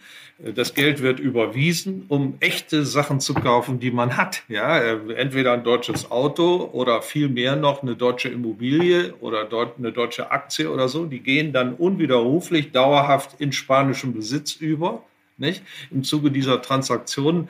Und die Bundesrepublik in ihrer Gesamtheit kriegt eben nur die Target-Forderungen. Ich meine, die Verkäufer der Immobilie kriegen natürlich Geld, aber das ist erstmal eine Forderung dann gegen die Bundesbank. Und die Bundesbank hat eine nicht gedeckte Ausgleichsforderung über das Eurosystem äh, abgesichert, ja, aber äh, letztlich nicht gedeckt von Spanien, welches diesen Kredit äh, bezogen hat. Das ist Target. Genau, also das heißt im Klartext, ich bin Italiener, ich habe Angst vor einem Euro-Zerfall, ich möchte mein Vermögen retten, ich überweise mein Geld, ich nehme Gredali noch am besten aus, ich beleihe mein Haus in der Toskana und kaufe mit dem Geld eine Wohnung in München als Kapitalanlage, um mich gegen einen Euro-Austritt zu feiern. Und im Prinzip das führt dazu, dass die Bundesbank Tage 2 Forderungen gegen Italien aufbaut. Das ist im Prinzip, was passiert. Also die Bundesbank, ja, ja, genau. wir und wir als Eigentümer der Bundesbank finanzieren damit die Kapitalflucht aus Italien. Nur als Beispiel, um es mal ganz simpel zu formulieren. Genau. Und diese Kapitalflucht, die wird äh, auch durch die Politik der Europäischen Zentralbank die Zinsen zwischen den Ländern anzugleichen, weil es ja angeblich keine länderspezifischen Konkursrisiken gibt, gefördert. Also die Ideologie ist ja, in Italien sind die Zinsen genauso hoch wie in Deutschland. Äh, auch für den Staat, weil beide Staaten gleich sicher sind. Pustekuchen, das stimmt aber nicht. Es gibt länderspezifische Risiken, die Staaten sind unterschiedlich sicher und wenn die Staaten unterschiedlich sicher sind, dann sind natürlich auch die Firmen unterschiedlich sicher, denn die gehören ja zu auf ein bestimmtes Staatsgebiet und müssen im Zweifel die Steuern zahlen, um einen bankrotten Staat zu retten. Ja? Äh, es gibt ja länderspezifische Anlagerisiken und die müssten sich eigentlich in den Zinsen widerspiegeln, in den Zinsunterschieden und wenn sie das täten, hätten, dann gäbe es auch die ganze Kapitalflucht nicht. Wenn man also zulassen würde, dass in Italien jetzt die Zinsen steigen gegenüber Deutschland hinreichend weit, ja, dann würden sich die Anleger schon überlegen, ob sie wirklich in Deutschland eine Immobilie kaufen, sondern würden doch sagen, ach, hier kriege ich ja tolle Zinsen in Italien, lasse ich das Geld lieber da. Nicht? Oder Deutsche würden sagen, Italien ist so toll, wir überweisen ja, ich, lege ich mein Geld dort an. Nicht? Genau. Das wäre ein natürliches Gleichgewicht. Man würde die Risiken berücksichtigen und die Risiken würden sich in den Zinsdifferenzen spiegeln und so weiter. Es ist aber die erklärte Politik der Europäischen Zentralbank, das zu verhindern. Und dann erfinden sie schöne Vokabeln wie wie äh, die Transmission der Geldpolitik muss gesichert werden und die ist eben nicht gesichert, wenn die Zinsen sich ausspreizen zwischen den Ländern nach den nationalen Risiken. Das ist so ein Humbug. Ja, ich kann also, ich könnte an die Decke gehen, wenn ich, wenn ich diesen Quatsch höre.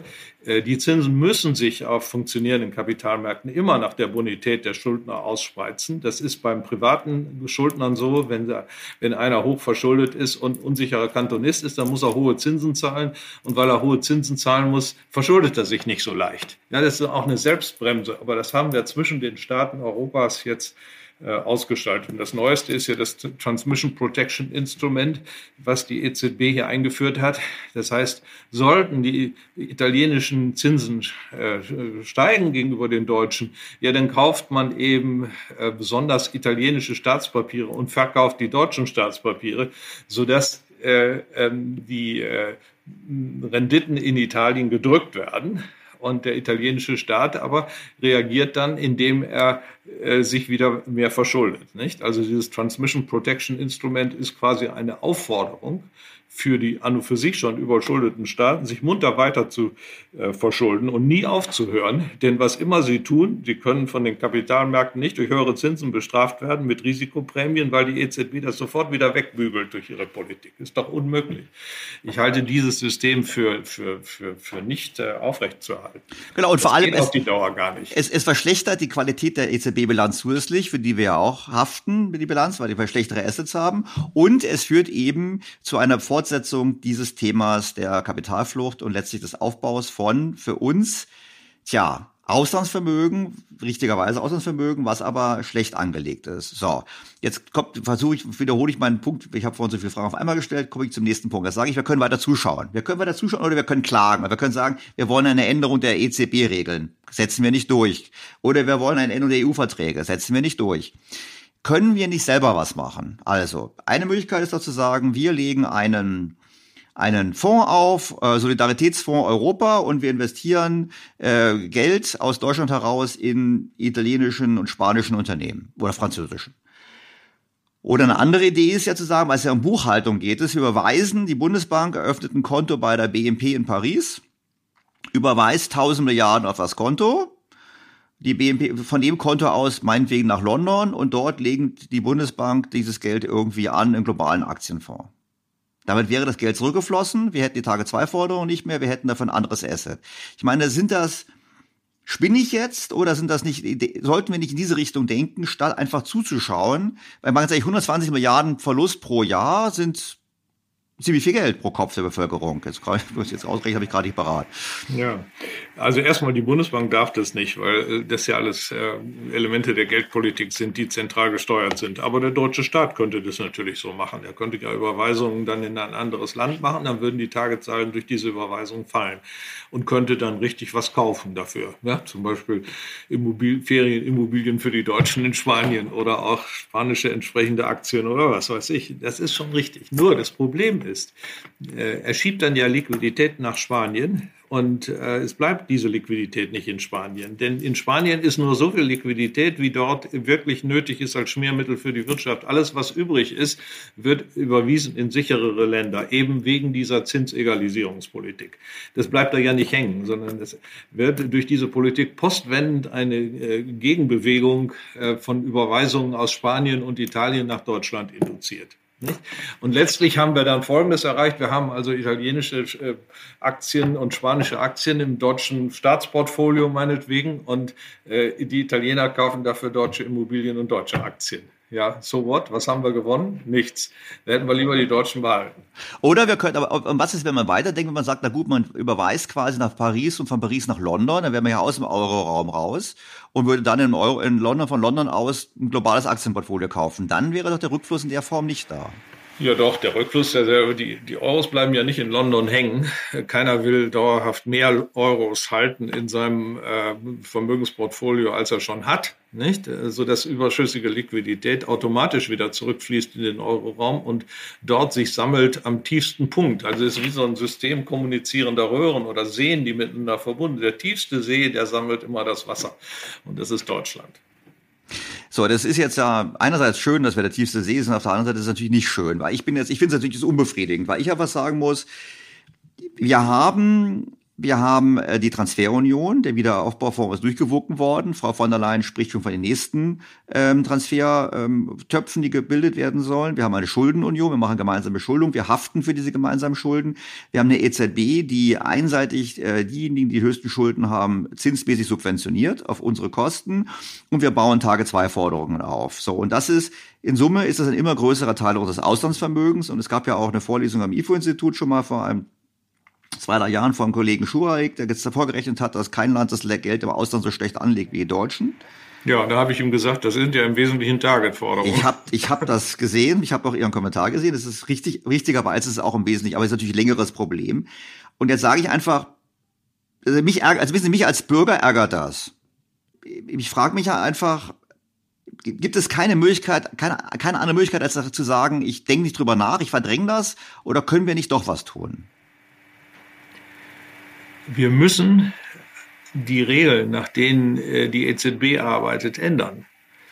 Es ist nicht so einfach, ähm, aber ähm, es gibt jetzt eine Chance, äh, die Regeln zu ändern, wenn nämlich die äh, Balkanstaaten, das sind ja sechs Balkanstaaten, in die EU aufgenommen werden sollen. Und das wird ja aktiv vorbereitet. Sämtliche Balkanstaaten von Serbien bis Nordmazedonien und Herzog, Bosnien-Herzegowina und Kosovo und Pipapo, die da noch nicht drin sind, die sollen jetzt herein. Die sind offizielle Kandidaten. Das hat die EU jetzt gerade beschlossen, auch unter dem Eindruck der russischen Aggression in der Ukraine und so weiter.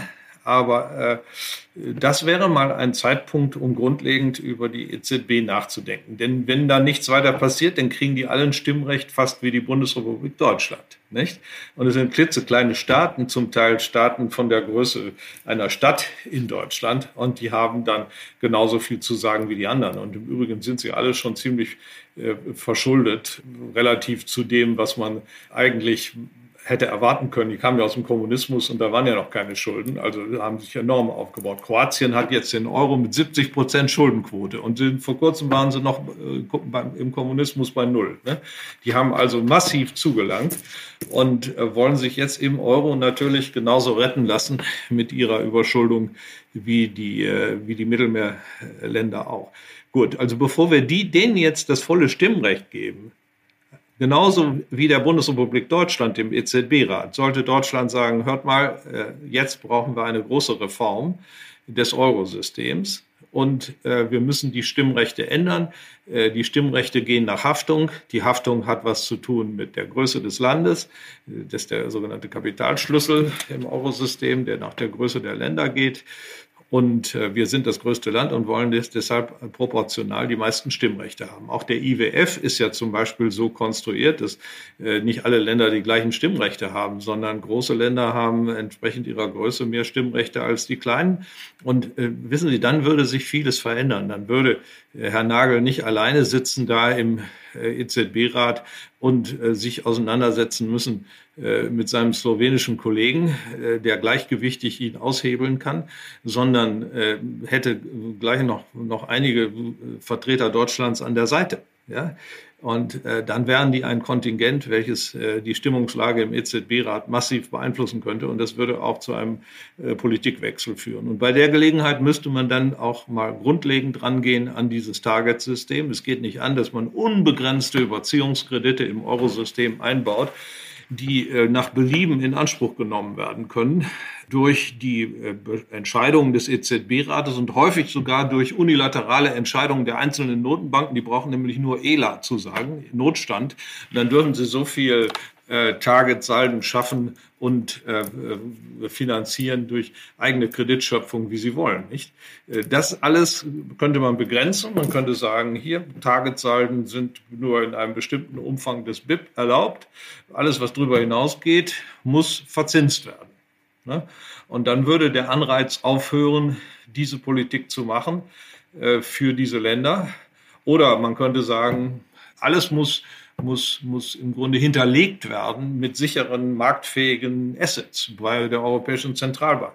Dass man das so ähnlich konstruiert wie äh, das Zahlungssystem innerhalb eines Landes. Der, wie ich vorhin sagte, wenn also die Commerzbank an die Sparkasse was überweist, dann muss sie Geld nehmen, was sie bei, auf ihrem Bundesbankkonto hat. Das wurde ihr aber nicht geschenkt. Dafür hatte sie vorher richtige Assets bei der Bundesbank deponieren müssen, ne, die marktfähig sind. Und die, das Eigentum oder der Anspruch auf diese Assets, der geht mit der Überweisung dann an die Sparkasse über, wenn die den Überweisungsauftrag ausführt. Also sowas in der Art könnte man auf europäischer Ebene konstruieren. Und dann wäre der Anreiz, unilateral hier äh, die Druck, Druckerpresse zu aktivieren, um seine eigenen Finanzprobleme zu lösen, viel geringer. Äh, dann gäbe es auch eine stärkere Zinsausspreizzung in Europa und dann wären die äh, Kapitalbewegungen kleiner und das ganze System wäre stabiler und wir hätten nicht diese, diese Riesenforderungen, die wir äh, nicht eintreiben können und die jetzt in der Inflation dahinschmelzen. Ich höre Sie. Ich würde auch vermuten, ein Politiker, der zuhört, würde auch sagen, leuchtet mir ein. Ich glaube nicht, dass die Deutschen das probieren werden und ich wüsste auch nicht, wie sie es durchsetzen sollten, leider. Also insofern ist doch eigentlich jetzt die Quintessenz für, für mich und meine Hörer zu sagen, das ist einfach der italienische Euro. Wir sind in einer Inflationsgemeinschaft, das ist die Zukunft. Und ähm, Deutschland wird einfach relativ ärmer werden, noch deutlich ärmer werden, als es ohnehin würde, durch die ganzen anderen Themen, die Industrialisierung, die wir schon besprochen haben. Einfach deshalb, weil wir im Prinzip ich sage mal in Anführungsstrichen, einer Plünderung durch unsere Freunde innerhalb des Euros und der EU nichts entgegensetzen können. Naja, gut. Äh, Plünderung ist jetzt Ihr Wort, aber. Ja, ist mein Wort, ganz klar. Das ja, wir, ja. Es ist schrecklich. Es ist nicht gut. Das System funktioniert nicht gut. Und äh, Deutschland verliert massiv äh, durch, durch die, diese Konstruktion. Ich meine, äh, ist ja nichts dagegen zu sagen, dass wir andere Länder retten, wenn wir das wollen. Dann muss das bitte ein Beschluss des Bundestages sein. Wir retten jetzt Land, äh, Mittelmeerland sowieso, ja, äh, weil die in Schwierigkeiten sind und äh, geben ihnen einen fiskalischen Kredit die ähm, Bundesrepublik Deutschland nimmt selber Geld auf, Schulden, macht Schulden zugunsten von Griechenland. Können wir ja sagen, wenn wir das wollen. Dann ist das alles offen und transparent. Ähm, aber was hier abläuft, ist eben intransparent, kompliziert. Die Leute verstehen es nicht. Das Target-Thema ist viel zu sperrig für die öffentliche Diskussion. Viele Wirtschaftsjournalisten verstehen es nicht, viele Ökonomen verstehen es nicht, weil sie ganz andere Gebiete der Ökonomie behandeln als nun diese, diese makroökonomischen, äh, geldpolitischen Fragen. Und äh, deswegen passiert das. Ne? Deswegen äh, läuft das immer so weiter. Aber man muss auch hin und wieder mal Wirtschaftspolitik machen. Wir haben ja Phasen in unserer Geschichte, wo Wirtschaftspolitik gemacht wurde. Wir haben äh, ja die deutsche Vereinigung gehabt, die auch eine wirtschaftliche Vereinigung war. Was ist da nicht alles passiert? Was sind da nicht alles für Beschlüsse gefasst worden? Äh, dann ist ja auch der Euro gekommen. Das wurde vorbereitet. Es gab Möglichkeiten, etwas zu ändern. Und dann gab es auch in, innerhalb Europas durchaus Phasen, wo Deutschland äh, gesagt hat, so weit und nicht weiter. Ja, als äh, äh, Gerhard Schröder hatte zum Beispiel damals äh, die Stimmrechtsverteilung beim Nizza-Vertrag äh, kritisiert und hat gesagt, das ist so ungerecht. Wir müssen ein demokratisches System haben. Wir sind das größte Land und wir brauchen mehr. Nicht? Chirac hat damals gesagt, war glaube ich Chirac, äh, kommt gar nicht in Frage, weil das ist das Ergebnis des Zweiten Weltkriegs. Deutschland und Frankreich sind gleich in jeder Hinsicht und haben die gleichen Stimmrechte. Und der Schröder hat gesagt, kommt nicht in Frage. Wir sind größer, wir haben mehr Leute. Ein Deutscher ist genauso viel wert wie ein Franzose. Also bedeutet das, wir brauchen mehr Stimmrechte im Europaparlament und, oder im Ministerrat. Ich krieg's nicht mehr ganz auf die Reihe. Aber jedenfalls hat er sich damals durchgesetzt. Und äh, diese Art von Politik brauchen wir wieder. Also ich höre immer aus Frankreich, äh, unseren Freunden im, im, Westen, Vorschläge, wie Europa, welchen Schritt Europa als nächstes macht. Das sind immer revolutionäre, große Vorschläge. Ja? Äh, die da kommen. Und Deutschland duckt sich weg und macht keine Vorschläge, versucht allenfalls so ein bisschen das abzudämpfen und die Euphorie der Nachbarn einzubremsen. Aber wo ist ein konstruktiver Vorschlag Deutschlands für die Entwicklung Europas? Was ich ganz besonders wichtig fände, ist, dass wir im Bereich der Verteidigung vorangehen, dass wir eine politische Union schaffen, es kann nicht angehen, dass wir nur eine Fiskalunion machen, weil je mehr Fiskalunion mit Transfers wir errichten und auch diesen versteckten Transfers über das Eurosystem, desto unwahrscheinlicher wird es, dass wir jemals eine politische Union kriegen. Denn die Franzosen werden ihr Faustpfand, die Fauste Frapp, nämlich niemals auf den Tisch Europas legen und sie der europäischen Kontrolle unterwerfen, wenn wir vorher alles hergeben, was wir haben. So geht das nicht. Deutschland muss jetzt auch mal auftreten und sagen, hier, äh, wir dürfen nicht nur immer über Europa reden, wir müssen es auch ernst nehmen. Wir müssen jetzt ähm, mal bei der fiskalischen Integration eine Pause machen und zur politischen Integration übergehen. Es ist ein Unding, dass wir über 20 äh, schlagkräftige Armeen in Europa haben mit verschiedenen Beschaffungssystemen. Das funktioniert ja im Ernstfall sowieso alles nicht. Wenn die Russen wirklich gegen uns vorgehen, dann äh, doch gute Nacht Europa. Das können wir uns doch gar nicht leisten, sondern wir müssen wirklich jetzt eine gemeinsame europäische Armee aufbauen und dazu gehört es eben auch, dass die Franzosen ihre Atomstreitkraft der europäischen Kontrolle unterwerfen. Ja? Äh, und damit haben wir die politische Union. Nicht? Das Gewaltmonopol liegt bei einer europäischen Zentrale. Das ist die Definition einer politischen Union und nicht etwa die fiskalischen Transfers. Herr Professor Sinn, ich weiß, ich muss auf die Uhr schauen, aber ich würde gerne noch einen Punkt ansprechen, wenn ich darf. Und zwar, wir haben jetzt über Europa gesprochen, ich würde ganz gerne noch ein bisschen sprechen wollen über die Rolle des Dollars. Sie können auch zu mir sagen, ah, vielleicht ist nicht mein Thema, aber ich würde es ganz gerne nochmal aufbringen, weil ich habe jetzt über Weihnachten, Neujahr ein paar interessante Dinge gelesen und auf der weltpolitischen Ebene. Wir haben ja gesehen, es gibt die Annäherung Russland-China oder nähere Annäherung Russland-China auch aufgrund des Konfliktes in der Ukraine. Wir sehen aber auch eine Annäherung Saudi-Arabiens mit China oder ganz generell der OPEC, der ganzen des Mittleren Ostens. Saudi-Arabien wird zukünftig Öl äh, verkaufen gegen Renminbi, also nicht mehr gegen Dollar, sondern gegen die chinesische Währung. Ähm, andere Länder wie Brasilien, Argentinien, Indien, sogar der Iran wollen sich da ein bisschen anschließen.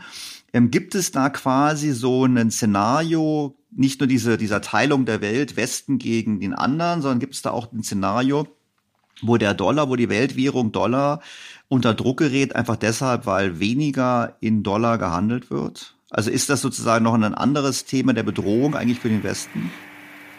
Also es ist ein, Thema, ja. Es ist ein Thema. Die Chinesen werden immer stärker. Ja, sind jetzt die zweitgrößte Volkswirtschaft und werden in Kürze denn die größte sein. Es ist ja nur noch eine Frage von wenigen Jahren. Dann ist es die Frage, wie man das rechnet, wie man es real umrechnet zu Wechselkursen und so weiter. Das ist gar keine Frage. China ist auf einem äh, hohen Wachstumskurs. Corona dauert auch nicht ewig äh, in China. Und äh, sie werden Amerika überholen. Und äh, das sehen die Amerikaner natürlich sehr kritisch, haben Angst davor. Und das führt dann im Zweifel auch zu Spannungen. Das ist eine gefährliche Situation äh, in der Welt. Es sind Spannungen ähnlich wie vor dem Ersten Weltkrieg, als Deutschland äh, immer stärker wurde und äh, England äh, von daher zu bedrohen schien. Äh, es wäre, glaube ich, sinnvoll, rechtzeitig ähm, sich an die Verhältnisse anzupassen und äh, zu akzeptieren, dass die Chinesen größer sind, äh, weil sie mehr, viel mehr Menschen haben und äh, einen friedlichen, kooperativen Kurs mit ihnen zu suchen. Dazu gibt es keine Alternative. Für meine, der Versuch, die Chinesen klein zu halten, zumal jetzt, wo sie auf die russischen Ressourcen quasi ein Alleinverfügungsrecht haben, äh, nachdem wir alles zugemacht haben, äh, der wird scheitern. Äh, das ist auch ein sehr gefährlicher Kurs. Ich sehe auch nicht ein, was das soll. Ähm, lassen wir sie doch größer werden. Sie sind ja einfach mehr, sie sind ja auch größer. Was ist denn der Westen? Der ist ja nur noch ein kleiner Teil der Welt. Die, die Welt entwickelt sich unabhängig von uns weiter. Wir müssen in diesem Transformationsprozess einen, einen friedlichen Weg der Kooperation mit den anderen suchen, wo alle was davon haben. Und natürlich unsere eigenen Hausaufgaben machen, weil wir am Anfang des Gesprächs sind, eben dafür sorgen, dass der Standort Deutschland, der Standort Europa auch in Zukunft wettbewerbsfähig ist. Eben. Eben. Und wir können ihn nicht äh, durch die Klimapolitik unilateral zerstören. Wenn die anderen das nicht mitmachen, was haben wir von dieser Klimapolitik? Äh, es ist nicht nur so, dass Deutschland dann äh, nur einen kleinen Beitrag zur Lösung des CO2-Problems leistet, weil wir nur zwei Prozent der Weltemissionen haben oder genau 1,7 Prozent. Äh, sondern wir leisten gar keinen Beitrag, wenn nämlich die Brennstoffe, die wir nicht mehr kaufen, auf den Weltmärkten gehandelt werden und dann zu fallenden Preisen in andere Regionen der Welt verkauft werden. Man glaube doch nicht, dass das Verbrennerverbot in Europa irgendwas hilft für den CO2-Ausstoß der Welt und damit für die Ver Ver Verlangsamung des Klimawandels. Keine einzige Tonne CO2 wird vermieden und keine Tonne Öl bleibt im Boden, was ja nötig wäre. Alles Öl, was aus dem Boden rauskommt, wird irgendwo auf der Welt verbrannt, wenn nicht bei uns, dann anderswo. Also äh, dieser Unilateralismus, den die Grünen hier aus ideologischen auch Gründen und emotionalen Gründen predigen, der, der, der, der funktioniert einfach nicht. Man muss damit das Ganze funktioniert, eine weltweite Kooperation anstreben. Und wenn man sie nicht erreicht, ja, dann funktioniert es eben gar nicht. Dann muss man die Erwärmung hinnehmen. Aber äh, einfach mal unsere Industrie hier den Bach untergehen zu lassen äh, und zuzuschauen, dass, wie die anderen das, das Öl dann verbrauchen, was wir freigegeben haben für ihren CO2-intensiven Aufschwung, äh, das kann es ja wohl nicht sein. Aber das tun wir im Moment. Diese Diskussion wird in Deutschland nicht geführt. Und warum wird sie nicht geführt? Weil das Ganze strikt ideologiegetrieben ist. Wären die Grünen wirklich interessiert am Klima, würden sie nicht solch eine nationale Klimapolitik machen, würden sie auch nicht die Atomkraftwerke verbieten. Nein, sie, sie, der Trip ist ein ganz anderer, der da betrieben wird. Man hat hier ein emotionales Thema, was die Menschen und die Herzen bewegt. Und auf, äh, auf dieser Welle kann man die nächsten Wahlerfolge erzielen. Und dann heißt das bloß nicht anfangen nachzudenken, richtig, sondern lassen wir es doch bei dem Versuch, etwas Gutes zu tun und für die Welt ein gutes Beispiel zu, zu, zu sein. Das ist aber leider ein schlechtes Beispiel, das keiner nachmachen wird, denn wenn die anderen sehen, dass wir unsere Industrie auf die Weise kaputt machen, werden sie einen Teufel tun und das imitieren, sondern werden sagen, lasst die Deutschen mal, äh, wir übernehmen gerne ihre Märkte. Nicht? Herr Professor Sinn, ich glaube, das, die Quintessenz unseres kurzen Austausches ist es, es ist höchste Zeit, dass Deutschland eigene Interessen rational vertritt. Ja, so ist es. Wir haben eigene Interessen und wir müssen sie auch äh, in dem Maße, wie das legitim ist, formulieren, konstruktiv formulieren für eine neue Entwicklung in Europa. Schönes Schlusswort. Vielen herzlichen Dank für das Gespräch. Auch Ihnen vielen Dank.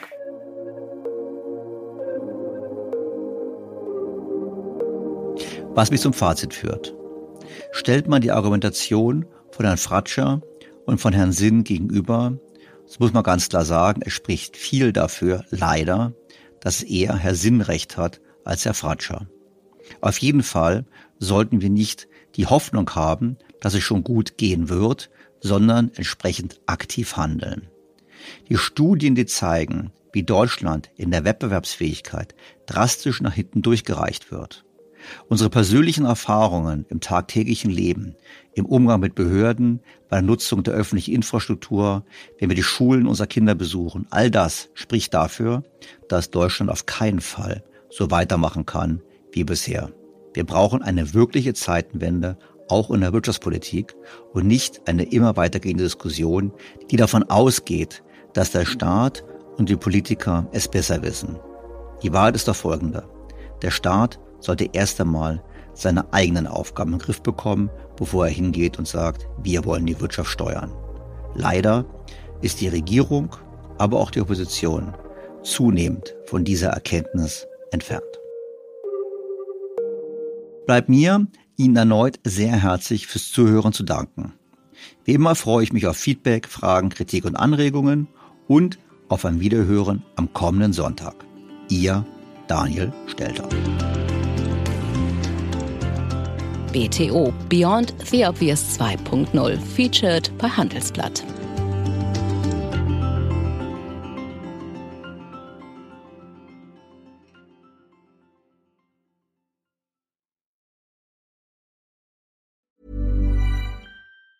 Hey, it's Danny Pellegrino from Everything Iconic. Ready to upgrade your style game without blowing your budget? Check out Quince. They've got all the good stuff shirts and polos, activewear, and fine leather goods, all at 50 to 80% less than other high end brands. And the best part? They're all about safe, ethical, and responsible manufacturing. Get that luxury vibe without the luxury price tag. Hit up quince.com slash upgrade for free shipping and 365 day returns on your next order. That's quince.com slash upgrade. Was ist noch besser als ein guter Plan? Die Möglichkeit, ihn zu ändern. Mit integrierter KI bietet Workday kontinuierliche Innovationen, die Ihnen helfen, agil zu bleiben, egal was passiert. Workday, the finance and HR system for a changing world.